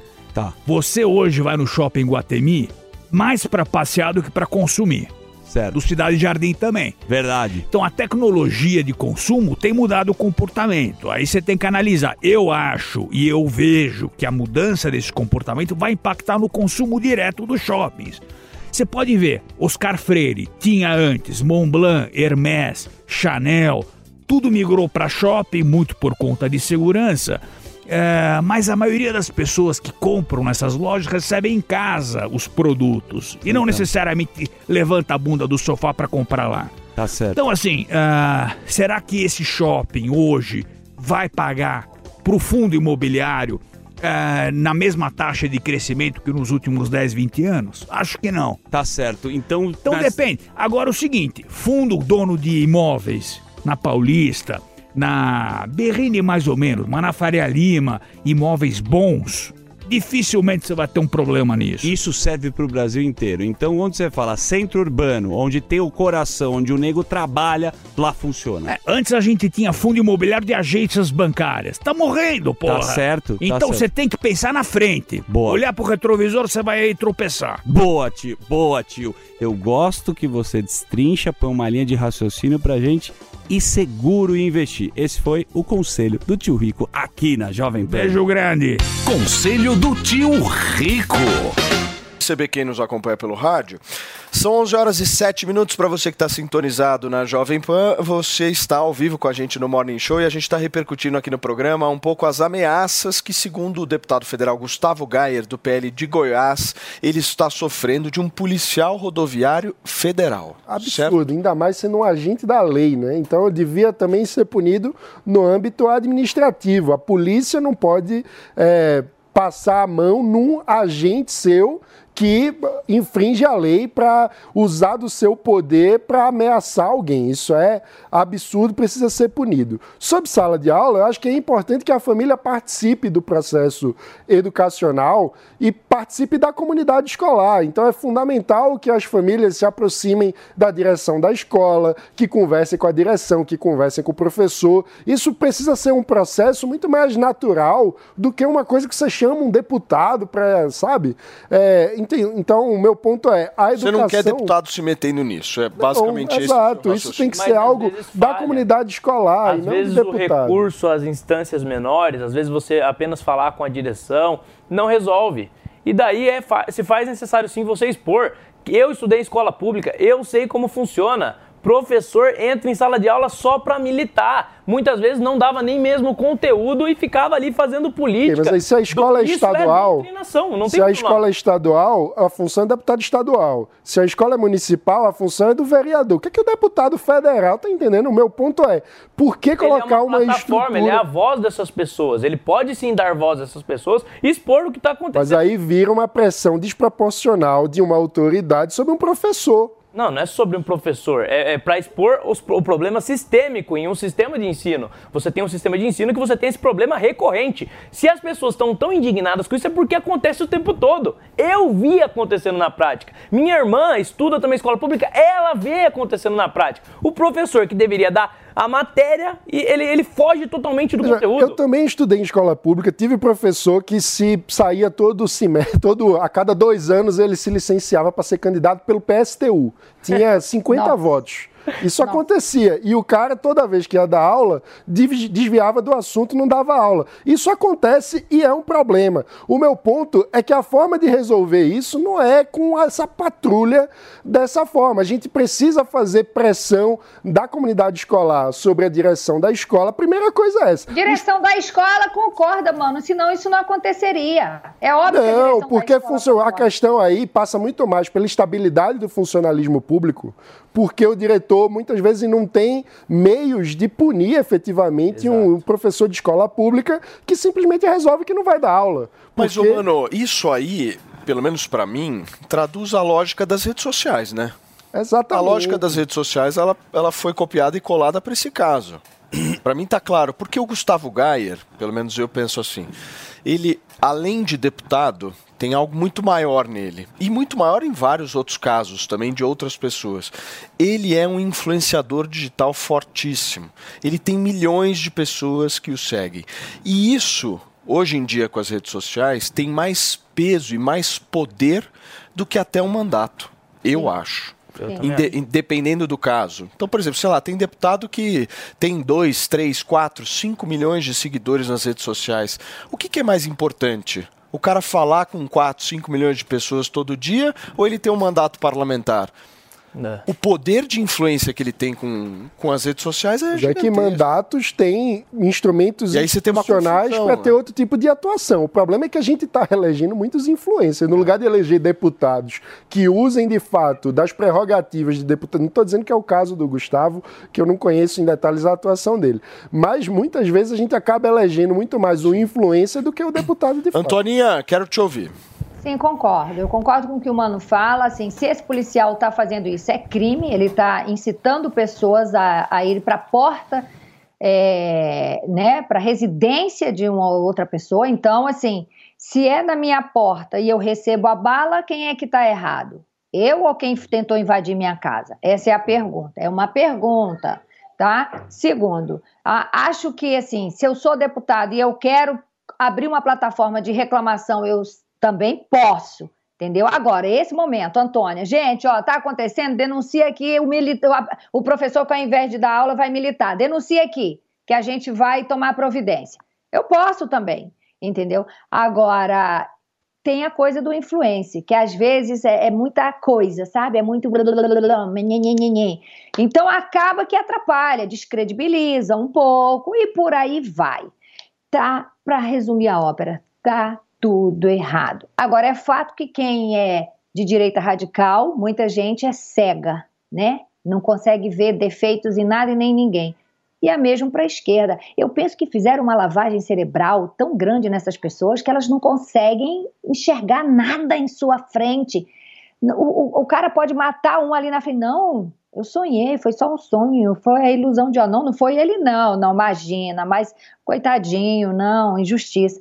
Eu não sei o que está acontecendo, a culpa é do povo, no Muito fim bem. do dia. Felipe Campos, eu adoro a Antônia Fontinelli com essa posição de centro, Não, eu sensata, gosto. É, Hoje ela educada. tá muito sensata. Depois me Gosto passa qual é o chá que, ela- que você tomou. Turma, são 11 horas e 13 minutos. Daqui a pouquinho, ao vivo aqui no Morning Show na Jovem Pan News, nós teremos a presença presencial aqui sentadinho neste sofá, o prefeito da maior cidade da América Latina, o prefeito de São Paulo, Ricardo Nunes, vai bater um papo aí. com a gente. Mas antes, a gente precisa dar um recado fundamental, certo, meu querido Felipe? Ele tá fazendo muita inveja com esse cabelo dele. O que, que você fez no cabelo hoje, Andrade? E Andrade? Absolutamente nada, só sequei. Mentira. Claro, a gente passa um, um óleozinho de... Você passou um Hervik aí. Você passa o Hervik e Antes de sai, passar é o óleo, isso a gente não? passa o Hervik, né? Todo passa- dia é a hora que levanta. Você passa o Hervik e sai. Exatamente. Olha pra arrumar o cabelo incrível. pra Hervik. Você sabe como que eu vejo que você passa Ah. Hervik? Através desses microfiozinhos que aparecem na né? frente. Baby hair se chama, sabia? E as mulheres Ah, agradecem. Deixa eu, deixa eu só falar rapidinho, Ah. pessoal. Olha só, pessoal. Uma almofada, Hum. uma almofada é relaxante, Massageadora. inclusive uma massageadora que vai junto também, mas o Andrade vai explicar pra você. Exatamente. Já adiantando aqui que hoje vai de brinde ainda, nós temos mais 100 almofadas massageadoras para dar de brinde para você de casa que adquiriu o tratamento do Hervik, ligando agora no 0800 020 1726. Dá aquele primeiro passo, né, Paulo? É super importante, porque a gente sabe que quando o cabelo cai, a raiz ainda continua por um tempo, tá? Se você não tratar essa raiz aí, a raiz vai cair aí só com o implante mesmo. Por isso que a gente sempre fala que o Hervik ele é a última esperança do careca. Porque quando a pessoa tá com o cabelo fino, ralo, e ela usa o Hervik, essa realidade começa a mudar. Por quê? Porque o Hervik ele tem tecnologia para ir na raiz do seu cabelo, fortalecer a sua raiz, engrossar o seu fio e fazer o fio voltar a nascer novamente, Paulo. Isso é muito legal quando faz esse processo, porque a gente vê no teste de eficácia que justamente tem no frasco. 100% das pessoas sentiram a redução da queda. E muito melhor que isso, 63% das pessoas sentiram o surgimento de novos fios. Tem alguns Entendeu, produtos Felipe? que não colocam, Não viu? colocam. E o olha, teste uma coisa eu falo. eficácia. Não, e os Muitos caras clientes- colocam porque eles garantem. colocam porque eles garantem Exato. 100%. Muitos clientes falam, ligam pra gente e falam bem assim: ó, o diferencial que eu senti no Hervik foi que ele não só fez meu cabelo parar de cair, como fez o meu cabelo crescer. Porque quando a gente começa a perder cabelo, né, Felipe? Sim. Ficar calvo, careca, o que, que a gente quer? A gente quer que pare de cair e quer que o cabelo volte a cair novamente. É. Claro. Claro, isso é no caso dos homens. A gente sabe que o homem tende a ser muito mais calvo e careca do que a mulher. A mulher é muito mais crise de alopécia, muito mais cabelo por estresse. Química também pega o cabelo das mulheres. Tem mulher que não retoca o- a cor do cabelo, por quê? Porque a, a tintura química prejudicou a saúde do cabelo. E se ela colocar a química ali, vai quebrar todo o cabelo. Aí a mulher acaba não retocando O o, tom do cabelo. pode entrar nessa pra... Pode entrar nessa para fortalecer o fio, para dar, pra dar volume ali. isso, Então, hein? é um produto, gente, que realmente funciona. A gente está mostrando aqui, trazendo a questão da Não, a eficácia. gente usa, pô. Ah, O Paulo Matias está de topete aqui, o pessoal da casa aqui da Jovem Pan Eu tô o todo saidinho depois. Não, não, depois que você ficou cabeludo, eu não sei o que aconteceu, você ficou muito diferente. Escuta, vamos fazer uma mega promoção hoje Vamos. pra arrebentar a boca do balão. A gente já adiantou o Andrade. brinde, então você de casa, pega o telefone, gente, liga aqui no 0800 020 1726. É aquilo que eu sempre falo, para de empurrar com a barriga para resolver o problema, se você pode resolver agora e agora que começou a cair o cabelo, porque depois que cai a raiz é aquilo que eu falei, só implante mesmo. Enquanto tem esperança, enquanto tem aquela penugem da esperança, usa o Hervik, ainda mais com essa promoção que a gente está dando aqui, ó, vai levar uma almofada massageadora de É isso brinde. aí, olha, essa você almofada que é legal, ligar hein? até 11h30 da manhã. Então pega o telefone agora, 0800 020 1726. Liga na nossa central, porque além de levar a almofada massageadora, que é sensacional Boa. esse brinde, Essa aqui, ó. vai garantir a metade do preço. Até que Paulo. horas, Andrade? Até 11h30, Quer mudar? 50% de desconto. Quer mudar, tem Diga que lá. entrar de cabeça na mudança. Tem que entrar de cabeça Show na mudança. Então liga 0800 0800 020 1726. Até que horas? Garante metade do preço no tratamento de um ano do leva Hervik. almofada. Leva a almofada massageadora de brinde até às Boa. 11h30 da manhã. Paulo. Corre, turma, Eba. 0800 020 1726 para vocês garantirem esse tratamento sensacional. Obrigado, Andrade. Tamo junto, Paulo. Valeu. Gente, tem uma informação exclusiva com o Felipe Campos, hein? Pois é, Quem Paulinho. teve, Fê, o salário quadriplicado depois das eleições? Pois é, olha só. Após as eleições, o salário de Renatinha Lopretti, que beirava a casa dos 100 mil reais, quadriplicou e considerada entre as mais esquerdistas ali também da Rede Globo de televisão, hoje a jornalista debruça num salário mensal de 400 mil reais, mais bonificação e pode chegar na casa dos 500 mil reais. Ah, e vale lembrar que o salário também do William Bonner é, aumentou, viu, pessoal, de 500 mil reais. Agora o âncora do Jornal Nacional recebe mensalmente 1 milhão e 300 mil reais. É isso mesmo, é um bom salário, não é um bom salário? Dá para fazer não algumas é um bom coisas, né, salário, não é? Dá para fazer algumas coisas. Porra, mas então depois das eleições eles tiveram aumento de salário, Pô, né? é Por que será, né? Turma, são 11 horas e 18 minutos da manhã desta quarta-feira e hoje a gente recebe aqui no sofá do Morning Show o prefeito de São Paulo, maior cidade da América Latina, prefeito Ricardo Nunes. Tudo bem, prefeito? Obrigado, viu, por ter aceitado o nosso convite aí, mais uma vez. Seja bem-vindo sempre, viu? Obrigado, obrigado, obrigado. Onde que é aqui, né? Tudo certo? Como é que tá? A cidade tá meio parada, né? Ah, tá nada. Mas, Paulo, deixa eu, deixa eu te é, pedir para vocês aqui licença. Eu queria, aqui na Jovem Pan, é, deixar aqui minha solidariedade ao Emílio, desejar que ele se recupere aí, tá em oração, né? Um negócio. A gente precisa ter muita energia positiva, então deixar aqui minha solidariedade. Você sabe que o Emílio, para nós, é o Silvio Santos do rádio brasileiro, né? Pelo menos para mim é a minha maior referência. Então, Pra a gente obviamente nós, né? não, não sabe, são questões pessoais que estão envolvidas aí, ele está cuidando de alguns problemas pessoais, mas o que a gente torce é para que o Emílio volte, porque essa emissora sem o Emílio não é a mesma emissora. Só isso. Escuta, vamos falar da cidade de São Paulo, porque é, tem eleição ano que vem, certo? ano que vem. Ano que vem tem eleição. E o senhor é candidato à reeleição, certo? A minha pergunta é muito simples. Você vai ser candidato da direita ou não? Também, também. Também? Você viu que eu, eu uso o Hervix e... Cara, ô, Felipe, olha aqui, ó. Maravilhoso. Você comprou estoque de Ervik, né? É. Você chegou à almofada massageadora também. Muito bom. Não, mas quando, quando, eu, quando eu te pergunto isso, eu pergunto, obviamente, porque a gente aqui está recebendo vários candidatos, pré-candidatos até, gente que está querendo, de alguma forma, se colocar no ano que vem. E tem a candidatura colocada do Ricardo Salles. Eu ouvi uma história, um bafafá político, eu adoro jogar bafafás políticos, prefeito, a Imagina. roda, de que haveria possibilidade, inclusive do partido do Valdemar da Costa Neto, o PL, que hoje também é partido do Bolsonaro, te convidar para sair do MDB e entrar no PL. Existe essa possibilidade? Não, Paulo, o convite, a, a Renata Abreu do Podemos falou, olha, não que convidou, olha, se quiser vir para o Podemos pode vir, É, o, o Milton Leite, se quiser vir para União Brasil, vem, vai ser bem-vindo, o Carlinhos do PL, ah, se quiser vir, o, o, Isaac, presidente do, do, do, do PL aqui em São Paulo, Nada assim de sentar na mesa e falar, olha, venha para ser candidato. Não tem. A gente tem. Aquilo que eu venho comentado, tenho, tenho comentado, é de que a gente tem uma relação boa com o PL. O PL fez parte da nossa coligação na eleição de 2020. Nós ganhamos a eleição juntos e continuamos o governo juntos. Né? O, o, o Ricardo entrou depois no PL. Então, é natural que ele, que ele queira ser candidato sem nenhum problema, mas não dá para desconsiderar uma relação que a gente tem antes, que antecede a, a entrada dele no partido. Ou seja, você está trabalhando para o PL te apoiar, independente se você saia ou não do MDB. Seria o meu desejo. Evidentemente, tem a dinâmica do PL, né? obviamente, a autonomia deles, mas que a gente tem uma boa relação e que a gente tem feito um trabalho junto. É importante colocar isso, Paulo. Na eleição de 2020, o PL fez parte da coligação que foi é, é, escolhido pela população em 60% a continuidade de uma gestão que o PL já fazia parte. Então, é um processo que a sociedade já avaliou em 2020, é, optou pela continuidade desse trabalho conjunto, né, nosso com o PL, estamos juntos. Agora tem muito, muito, muito chão aí pela frente. então, o, o que o prefeito está dizendo é o PL não pode dizer que é oposição, né? Porque vem no governo há bastante tempo, né? Traduzindo é Salles não veio jogar pedra porque o PL está junto. É. É isso, acho que é, o importante é que a gente tenha um debate num nível bacana, né? Que as pessoas não ficam mentindo, criando fake news, é, fazendo é, declarações que, que, que não, não tem nenhuma comprovação. Acho que elevar o nível é importante. O, o prefeito, o senhor tem uma boa relação com o ex-presidente Bolsonaro? O que, que o senhor pensa sobre ele?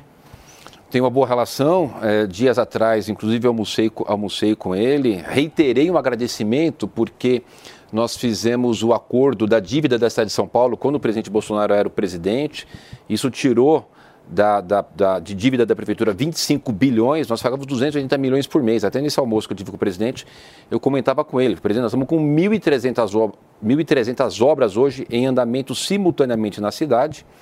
É, muito por conta, ó, a gente fez a reforma da Previdência, administrativa, é, mas também essa questão do acordo com o governo federal, que foi bom para o governo federal, foi bom para a Prefeitura de São Paulo, é, nos ajudou é, bastante e a relação com ele é muito boa desde a época que ele era presidente e eu prefeito e agora recentemente. Inclusive estive lá na, na posse da deputada Maria Rosa, eh, Rosana Vale no PL Mulher. A Michele Bolsonaro até me chamou para falar, para citar cidades, os bairros que estavam ali presentes. Uhum. Uma relação boa, boa, boa. Uhum. Antônia.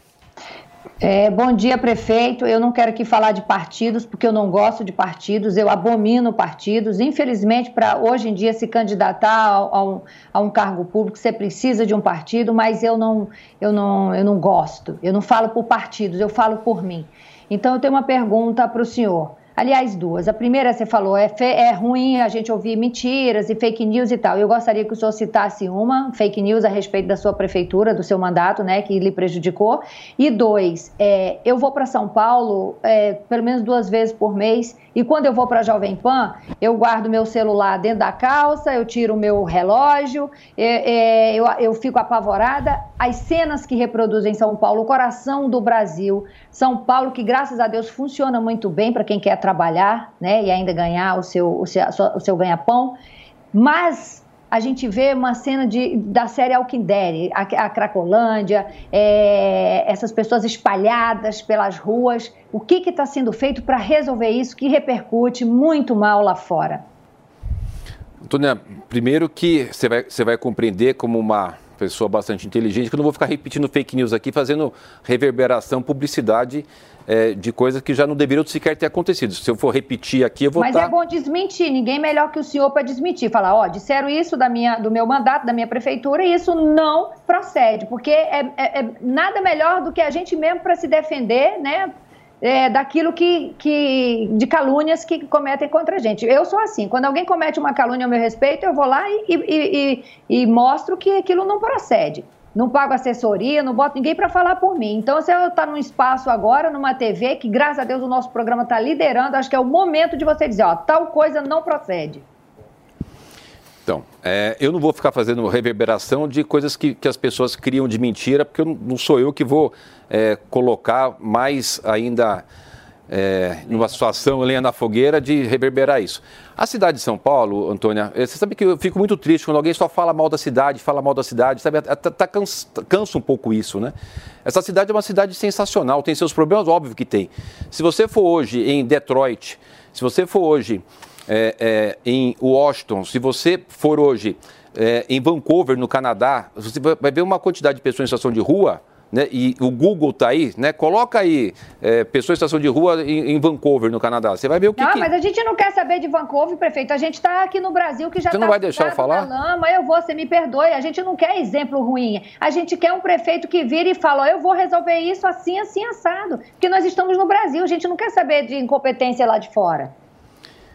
Se você é, é, pegar essas cidades, que são cidades grandes do mundo, não é diferente do que a cidade de São Paulo, que é uma grande cidade do mundo, aonde por conta da pandemia aumentou o número das pessoas em situação de rua.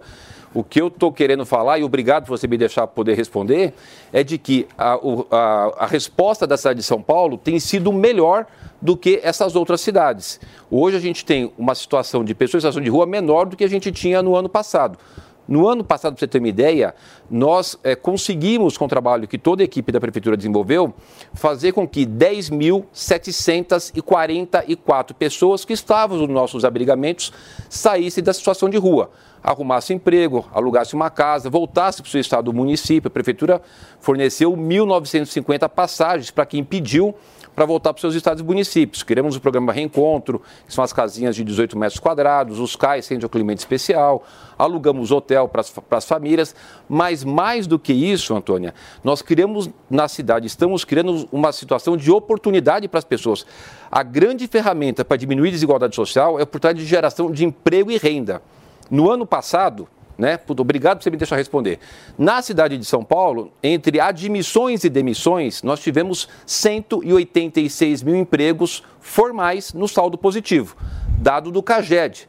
Né, que pode ser comprovado aí que é do Ministério do Trabalho. Então, quando a gente cria um ambiente na cidade de oportunidade de emprego e renda, tem os acolhimentos, a gente vai conseguindo resolver essa, essa situação de uma forma paulativa. Evidentemente, gostaria de ter uma vara mágica e resolver os problemas de uma hora para outra. Não é assim.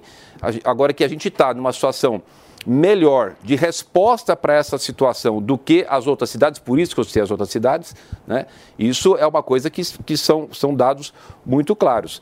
Hoje, não sei se faz tempo que você não vem aqui em São Paulo, mas a situação hoje na cidade, você andando pela cidade, é muito melhor. Eu acabei de entrar aqui, encontrei uma moça que trabalha aqui, que mora na Santa Cecília, me relatando que ali na região da Santa Cecília, faz parte inclusive é, de uma comunidade ali da Cristolândia, que está melhor. O fotógrafo que acabei de encontrar, agora que eu estava aguardando para entrar aqui, falando: olha, prefeito, é, o meu filho nasceu, eu já coloquei a vaga na creche, entregaram o leite, levaram o kit, o kit é, para ele poder é, desenvolver suas atividades. Então, as coisas na cidade, você pode até não querer reconhecer, mas que estão melhor, estão.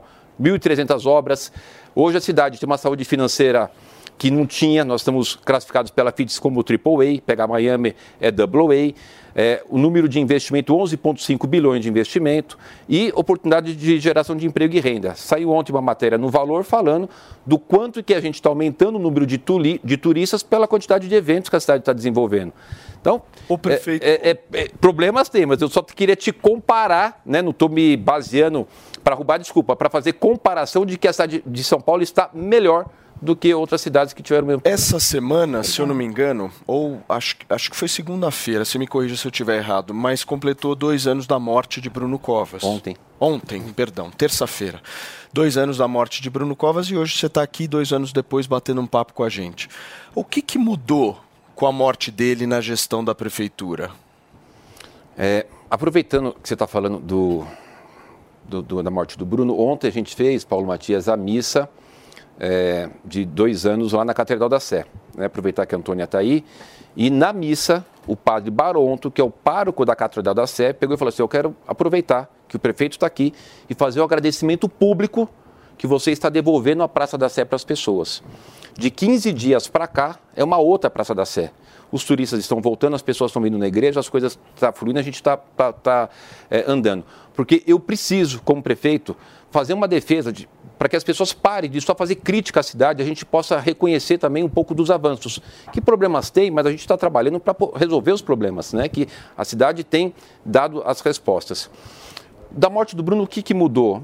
Não mudou muita coisa. É, a, a, eleição, o Bruno na cabeça de chapa e eu de vice, foi feito um pacto com a sociedade com relação às nossas propostas e eu estou cumprindo as ações que nós pactuamos com a sociedade.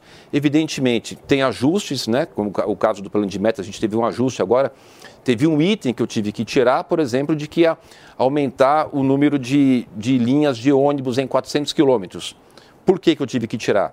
Em 2019, quando foi pensado o plano de metas, nós tínhamos 9 milhões de passageiros por dia. Hoje eu tenho 7 milhões. Então, se eu tenho 20% a menos de passageiro, eu preciso fazer a adequação das linhas de acordo com a realidade atual. Né? É, a questão, por exemplo, do BRT Radial Leste. Estou com dinheiro, dinheiro nosso, soltei a licitação, é, podia ter começado a obra e eu entregar. Eu não vou ter tempo de entregar. Por quê? Porque o Tribunal de Contas parou a obra. Se o Tribunal de Contas parou a obra e a gente precisa atender à necessidade de tirar as dúvidas que o tribunal tem, isso vai demandar um tempo. Não, Eu não, não tenho é, gestão sobre essa questão do tempo. Então, estou sendo honesto. Olha, eu não vou conseguir inaugurar mas eu estou com um projeto, estou com dinheiro, assim que o Tribunal de Contas me liberar, eu licito e a obra começa.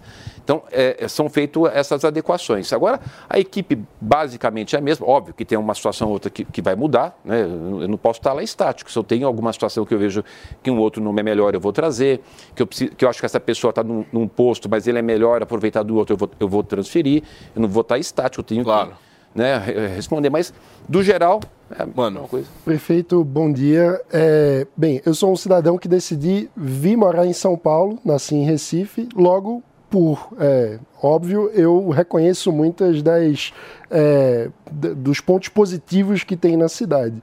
Mas eu queria insistir em, em, falar um pouco sobre a questão da Cracolândia, porque é algo que aflige as pessoas é, no dia a dia. E eu queria entender do senhor qual que é o modelo de enfrentamento dessa questão. Porque, de um lado, nós tivemos na esquerda, uma, uma é, na, durante a gestão do Haddad, um discurso de que, ah, não, tem que abrir os braços, acolher todo mundo, e, e aquela história do vale...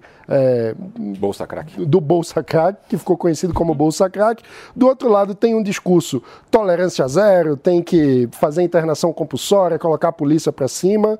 É, e aparentemente nenhum desses dois modelos está em vigor atualmente. Então, qual é o, o, o método que o senhor, qual é o modelo de política pública que a gestão do senhor defende como o caminho para resolver a questão da Cracolândia. E, claro, não existe uma varinha mágica que resolva de um dia para o outro, mas seria possível dizer para a população, num determinado horizonte de tempo, com essa estratégia que estamos seguindo, vamos resolver a questão da Cracolândia?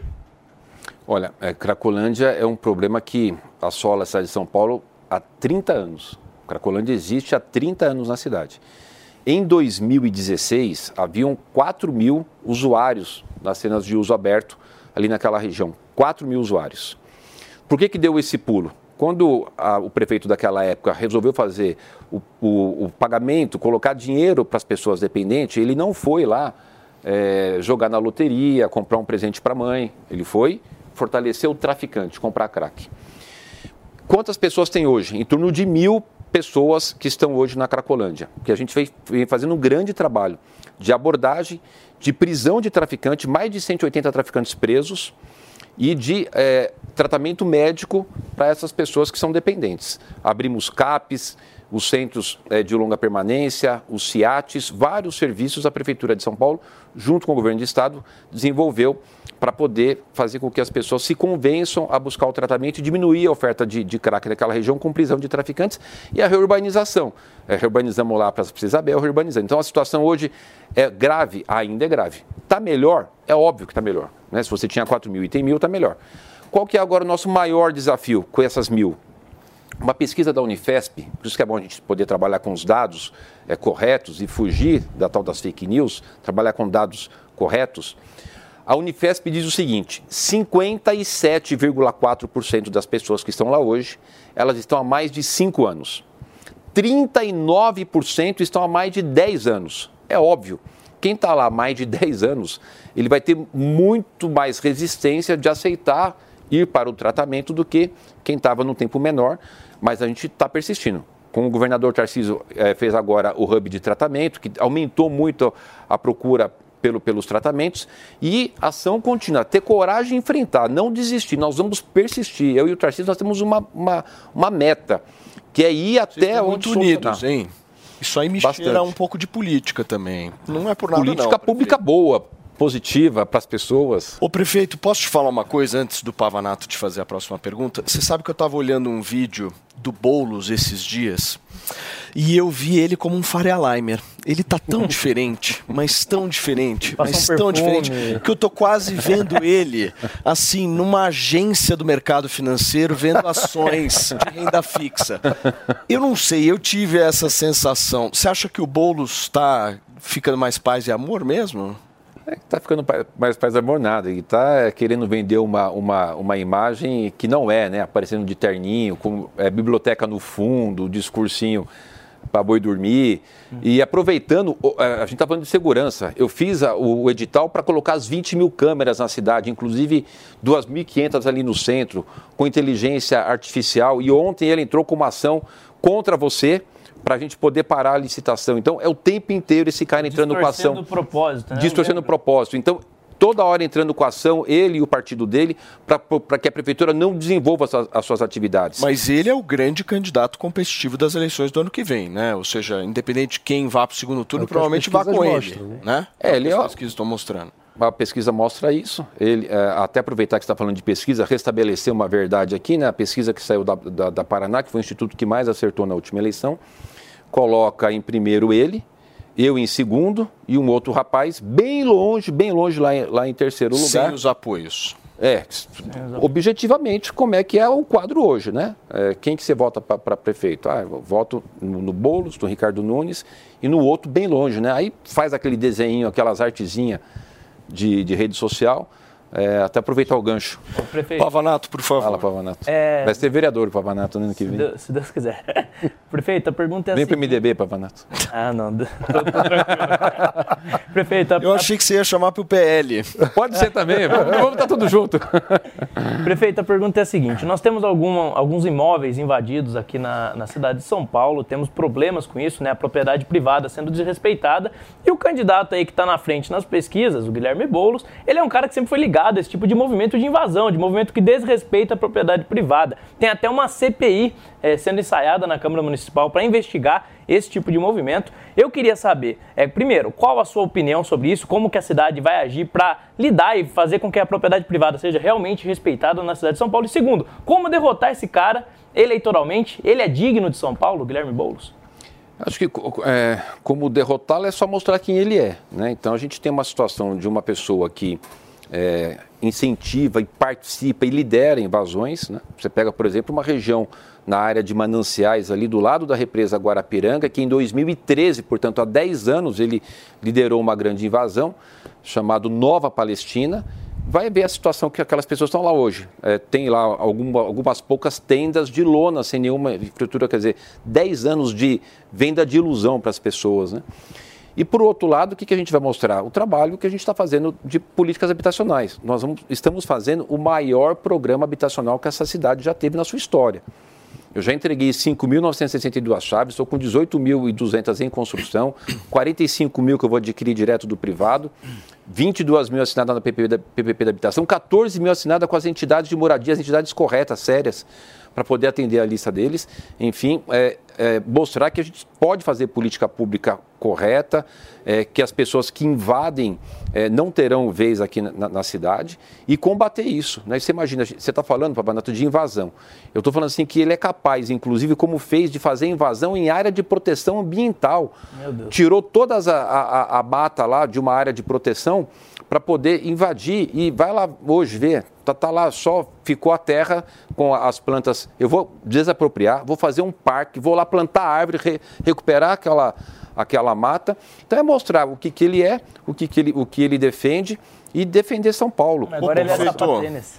Agora- Deixa eu te fazer uma pergunta. É, você, é, no início da conversa, falou que gostaria de trazer também a direita, né? Você falou, eu também quero a direita. Que tipo de sinalização você vai fazer para esse público que apostou em Bolsonaro na eleição de 2022? O Ricardo Nunes ele vai conseguir trazer esse público para ele como? Olha, é, de falar da cidade. Quem, quem é de direita, de centro, as pessoas querem o bem da cidade. Que é uma cidade, acabei de falar os dados aqui da geração de empregos, né? 186 mil no saldo positivo entre admissões e- e demissões. Uma cidade é, que tem ética, que não tem escândalo, que não tem nenhuma criança fo- fora da creche. A gente tem vaga de creche para todas as, todas as crianças nessa, nessa cidade país de 12 milhões e meio de habitantes. Que a gente entregou 506 mil é, tablets para as crianças da rede municipal, que hoje a gente tem um dos melhores salários dos, dos professores na cidade, que eu estou fazendo o maior programa de recapeamento da história da cidade. Eu já recapiei, na data de hoje, se você pegar é, hoje 5, mil, 5 milhões 5 mi- 5,8 milhões de metros quadrados de rua recapeada. O que, que representa isso? É você sair de São Paulo e até o Uruguai. Você sabe o que é você sair de São Paulo até o Uruguai? É o que já está recapeado hoje. E eu vou continuar fazendo o recap todos os dias, das 22 às 4 da manhã, de segunda a segunda-feira, até o final desse ano, até o final do ano que vem, se Deus quiser, durante 2025, 26, 27 e 28. Maior programa de recap da história. Portanto, é um outro patamar é, de cidade que tem os seus problemas, tem. Não estou falando que não tem os seus problemas, mas que a gente está enfrentando os problemas. Então, nós vamos falar sobre isso, prefeito, mas antes deixa eu fazer um break rapidinho para vocês que nos acompanham através do rádio. São 11 horas e 42 minutos. Valeu, Loja 100! 70 anos realizando sonhos. Estofado Flex Mola tecido café ou cinza, retrátil e reclinável. Nas lojas 100, só 2.998 à vista. Ou em 12, de 303 e 40 por mês. Roupeiro Andirá Triplex, padrão rústico. Nas lojas 100, só 2.498 à vista. Ou em 12, de 252 e 80 por mês. E só nas lojas 100, a entrega e montagem de móveis é cortesia. Há 70 anos tem alguém, ainda bem que tem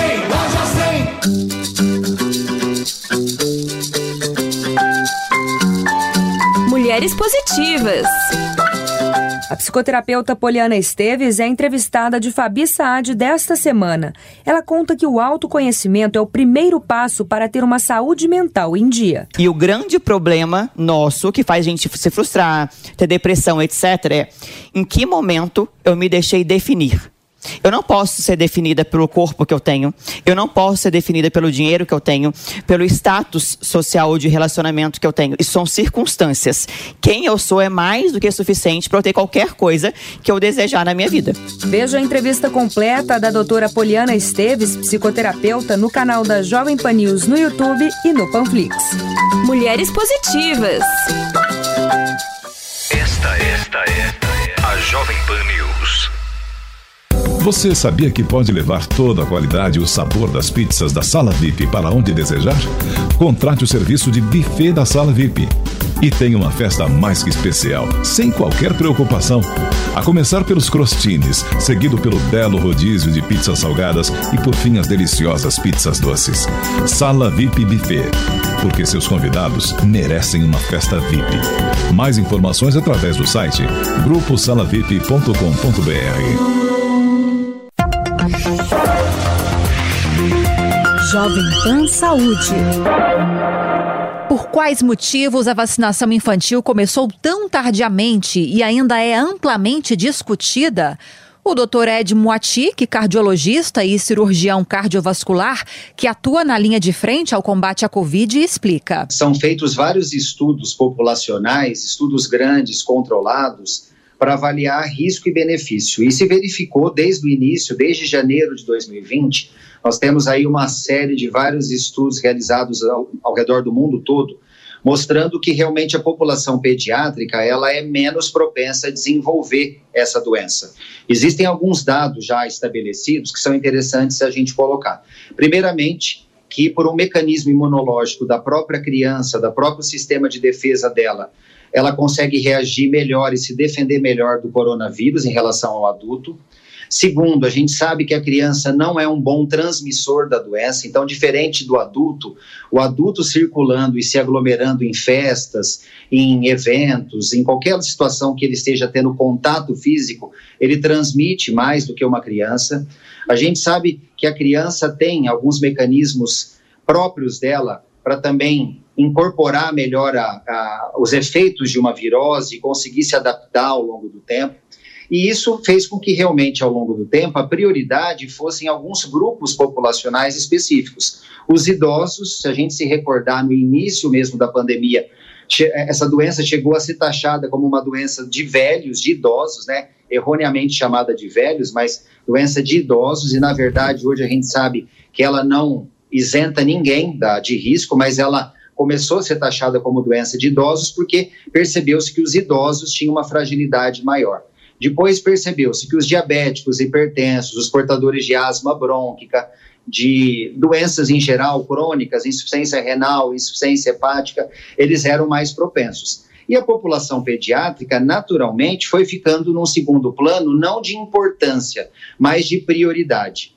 E agora, quando nós temos, no Brasil pelo menos, praticamente 70% da população brasileira vacinada com pelo menos duas doses da vacina, chegou-se o momento realmente de se pensar em colocar as crianças nessa, nessa imunização. por isso que o processo de crianças começou mais recente não só no Brasil, como no mundo todo. Se você quiser rever essas e outras entrevistas, é só acessar o canal Jovem Pan Saúde e também o aplicativo da Panflix para Android e iOS.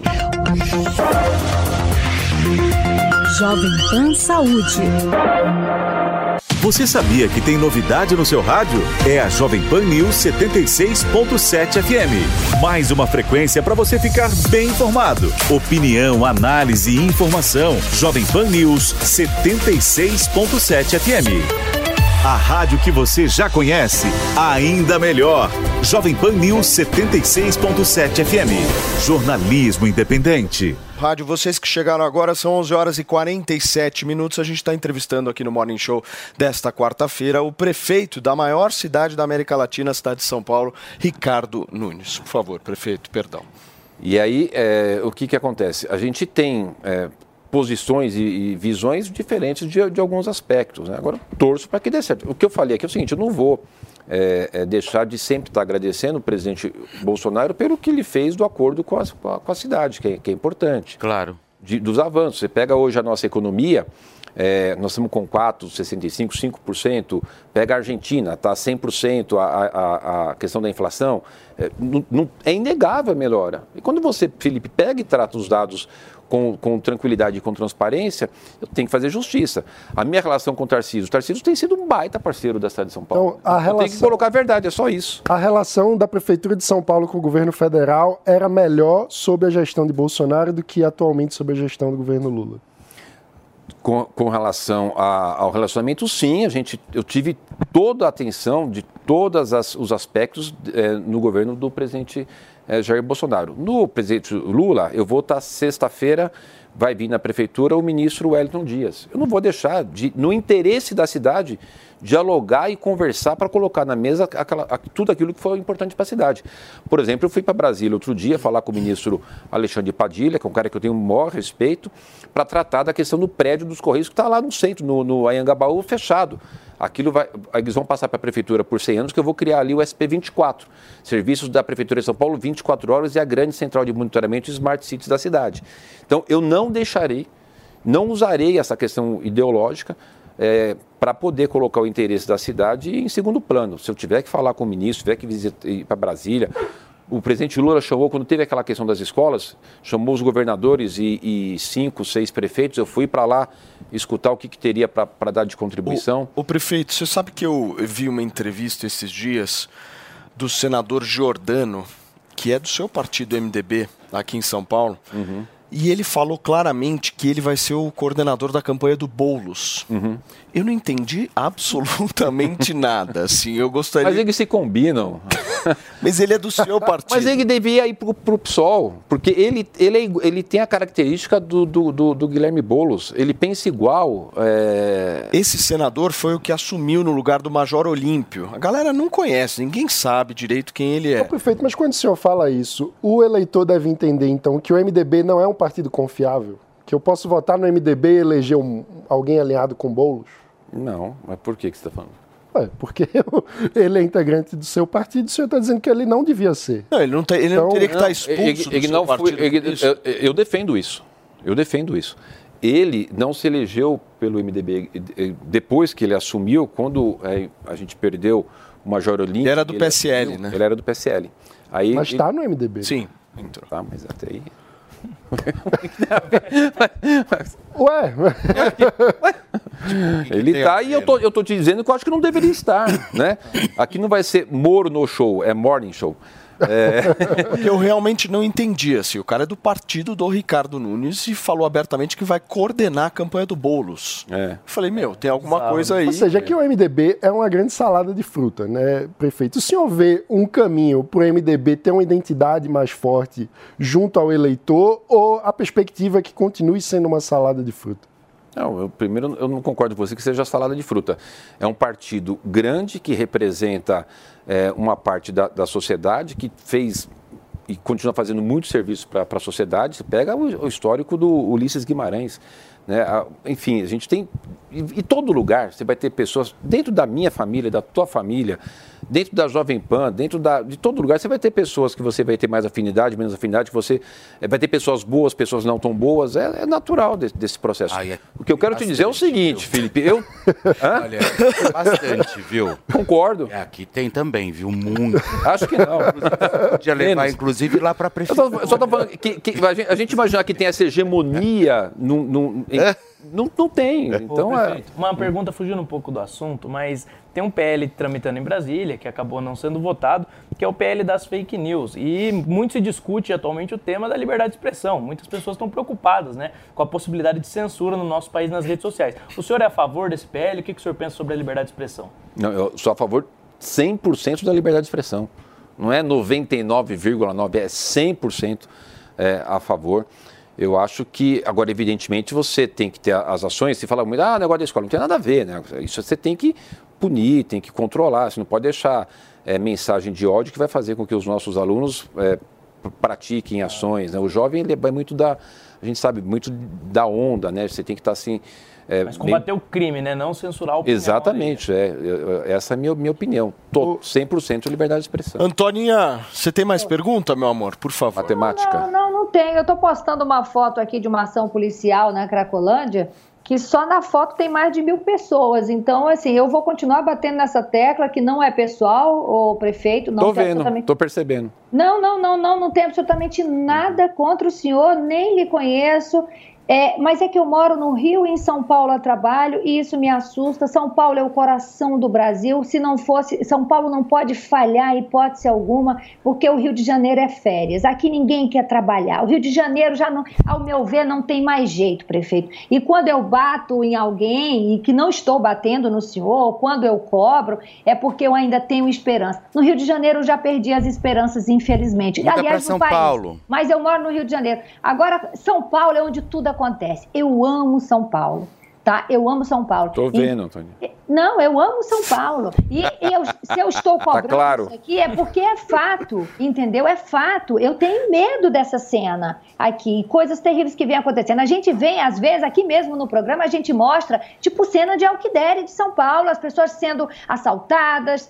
Se- Não faz isso com a cidade, Antônio. Não faz isso. Não, São Paulo não não merece quero ter alguém aí do Rio de Janeiro aqui só falando mal e Não, criticando. meu amor, Por deixa favor. eu falar. O senhor está falando como paulista. Eu não sou bairrista. Eu não sou bairrista. A vida inteira eu trabalhei em São Paulo, entendeu? Porque aqui no Rio de Janeiro ninguém quer trabalhar. Aqui no Rio de Janeiro ninguém quer trabalhar. É igual os políticos de Brasília, que vão para Brasília, que eles chegam lá na terça, no fim do dia, e na quinta-feira de manhã já estão voltando. Então, assim, é, não é nada contra o senhor. É só uma cobrança para que as coisas melhorem. Porque o senhor, o senhor vem e fala há 30 anos que isso existe. Não vai ter um homem que vai chegar e vai falar, eu acabei com isso? Eu sinto falta de homens que chegam e batem no peito e falam, eu acabei com isso. É só isso. Prefeito, deixa eu te fazer uma pergunta é, focada nessa questão do passe livre, porque teve uma história forte aí de que o passe livre ia acontecer, todo mundo ia ter aquele ônibus gratuito. Isso tá como? Só para entender, em que pé que tá? Tá no Tribunal de Contas? Não está? Contextualiza, por favor, pra gente. Vamos lá. É, quando a gente fez a nossa, nossa ação, nosso programa para ajudar a retomada econômica quando a pandemia diminuiu, porque a pandemia gerou muito desemprego, aumento das pessoas em situação de rua, em São Paulo e nas grandes cidades do mundo, lembrando, a gente fez uma ação para poder fazer a retomada econômica. Reduzimos impostos, simplificamos.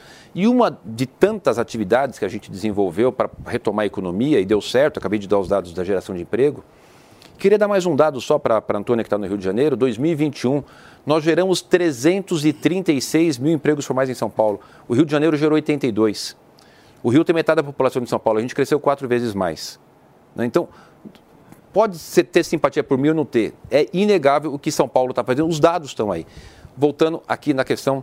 é, Vai rolar ou não vai o passe livre? está fazendo estudo e a gente manteve a tarifa congelada já o terceiro ano consecutivo nessa questão de incentivar o transporte coletivo. Tem uma questão, Paulo Matias, que é importante e eu tenho aqui essa oportunidade aqui no Morning Show, nós Jovem Pan, de poder falar. A gente precisa pensar nas políticas públicas de forma macro. O que, que acontece na questão macro do transporte coletivo? Nós tínhamos em 2019 9 milhões de passageiros dia. Hoje eu tenho 7 milhões de passageiros dia. O que eu preciso fazer de forma macro? Incentivar o transporte coletivo, desincentivar o transporte individual. Aí eu melhoro o trânsito, melhoro a qualidade do ar. Vocês percebem que são coisas macros. Por isso que eu estou mantendo a tarifa congelada mesmo que a prefeitura tenha que colocar mais recursos de subsídio, porque é uma decisão de política macro, política pública macro. A ideia é fazer o transporte gratuito, porque todas as 52 cidades do Brasil que fizeram a tarifa gratuita melhoraram os, o, dentro do aspecto da economia, portanto, melhoraram a geração de emprego e de renda nas cidades. A gente pode ter essa experiência aqui.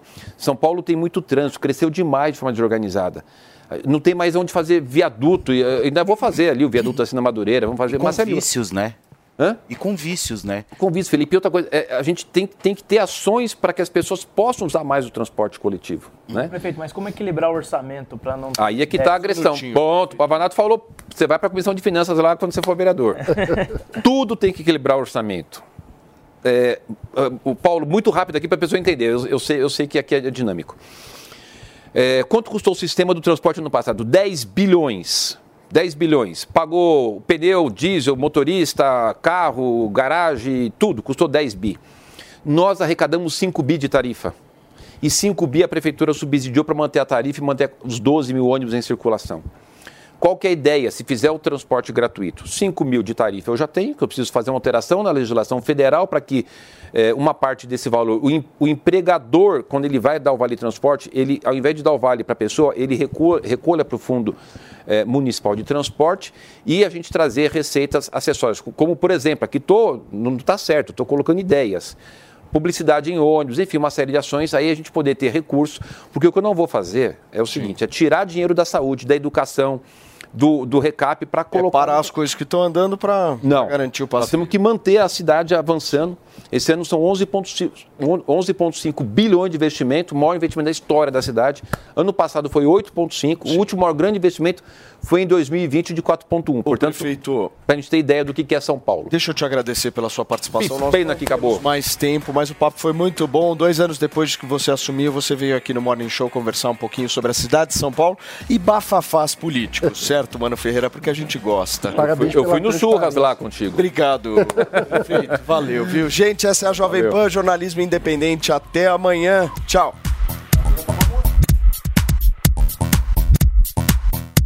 A opinião dos nossos comentaristas não reflete necessariamente a opinião do Grupo Jovem Pan de Comunicação. Realização Jovem Pan News. Anatomy of an ad. Subconsciously trigger emotions through music.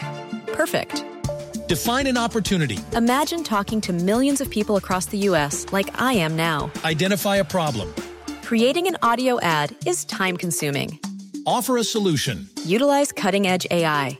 Imagine creating all that in under 30 seconds. Well, we did to create this ad. To learn more about AI in the audio industry, download the white paper from audiostack.ai.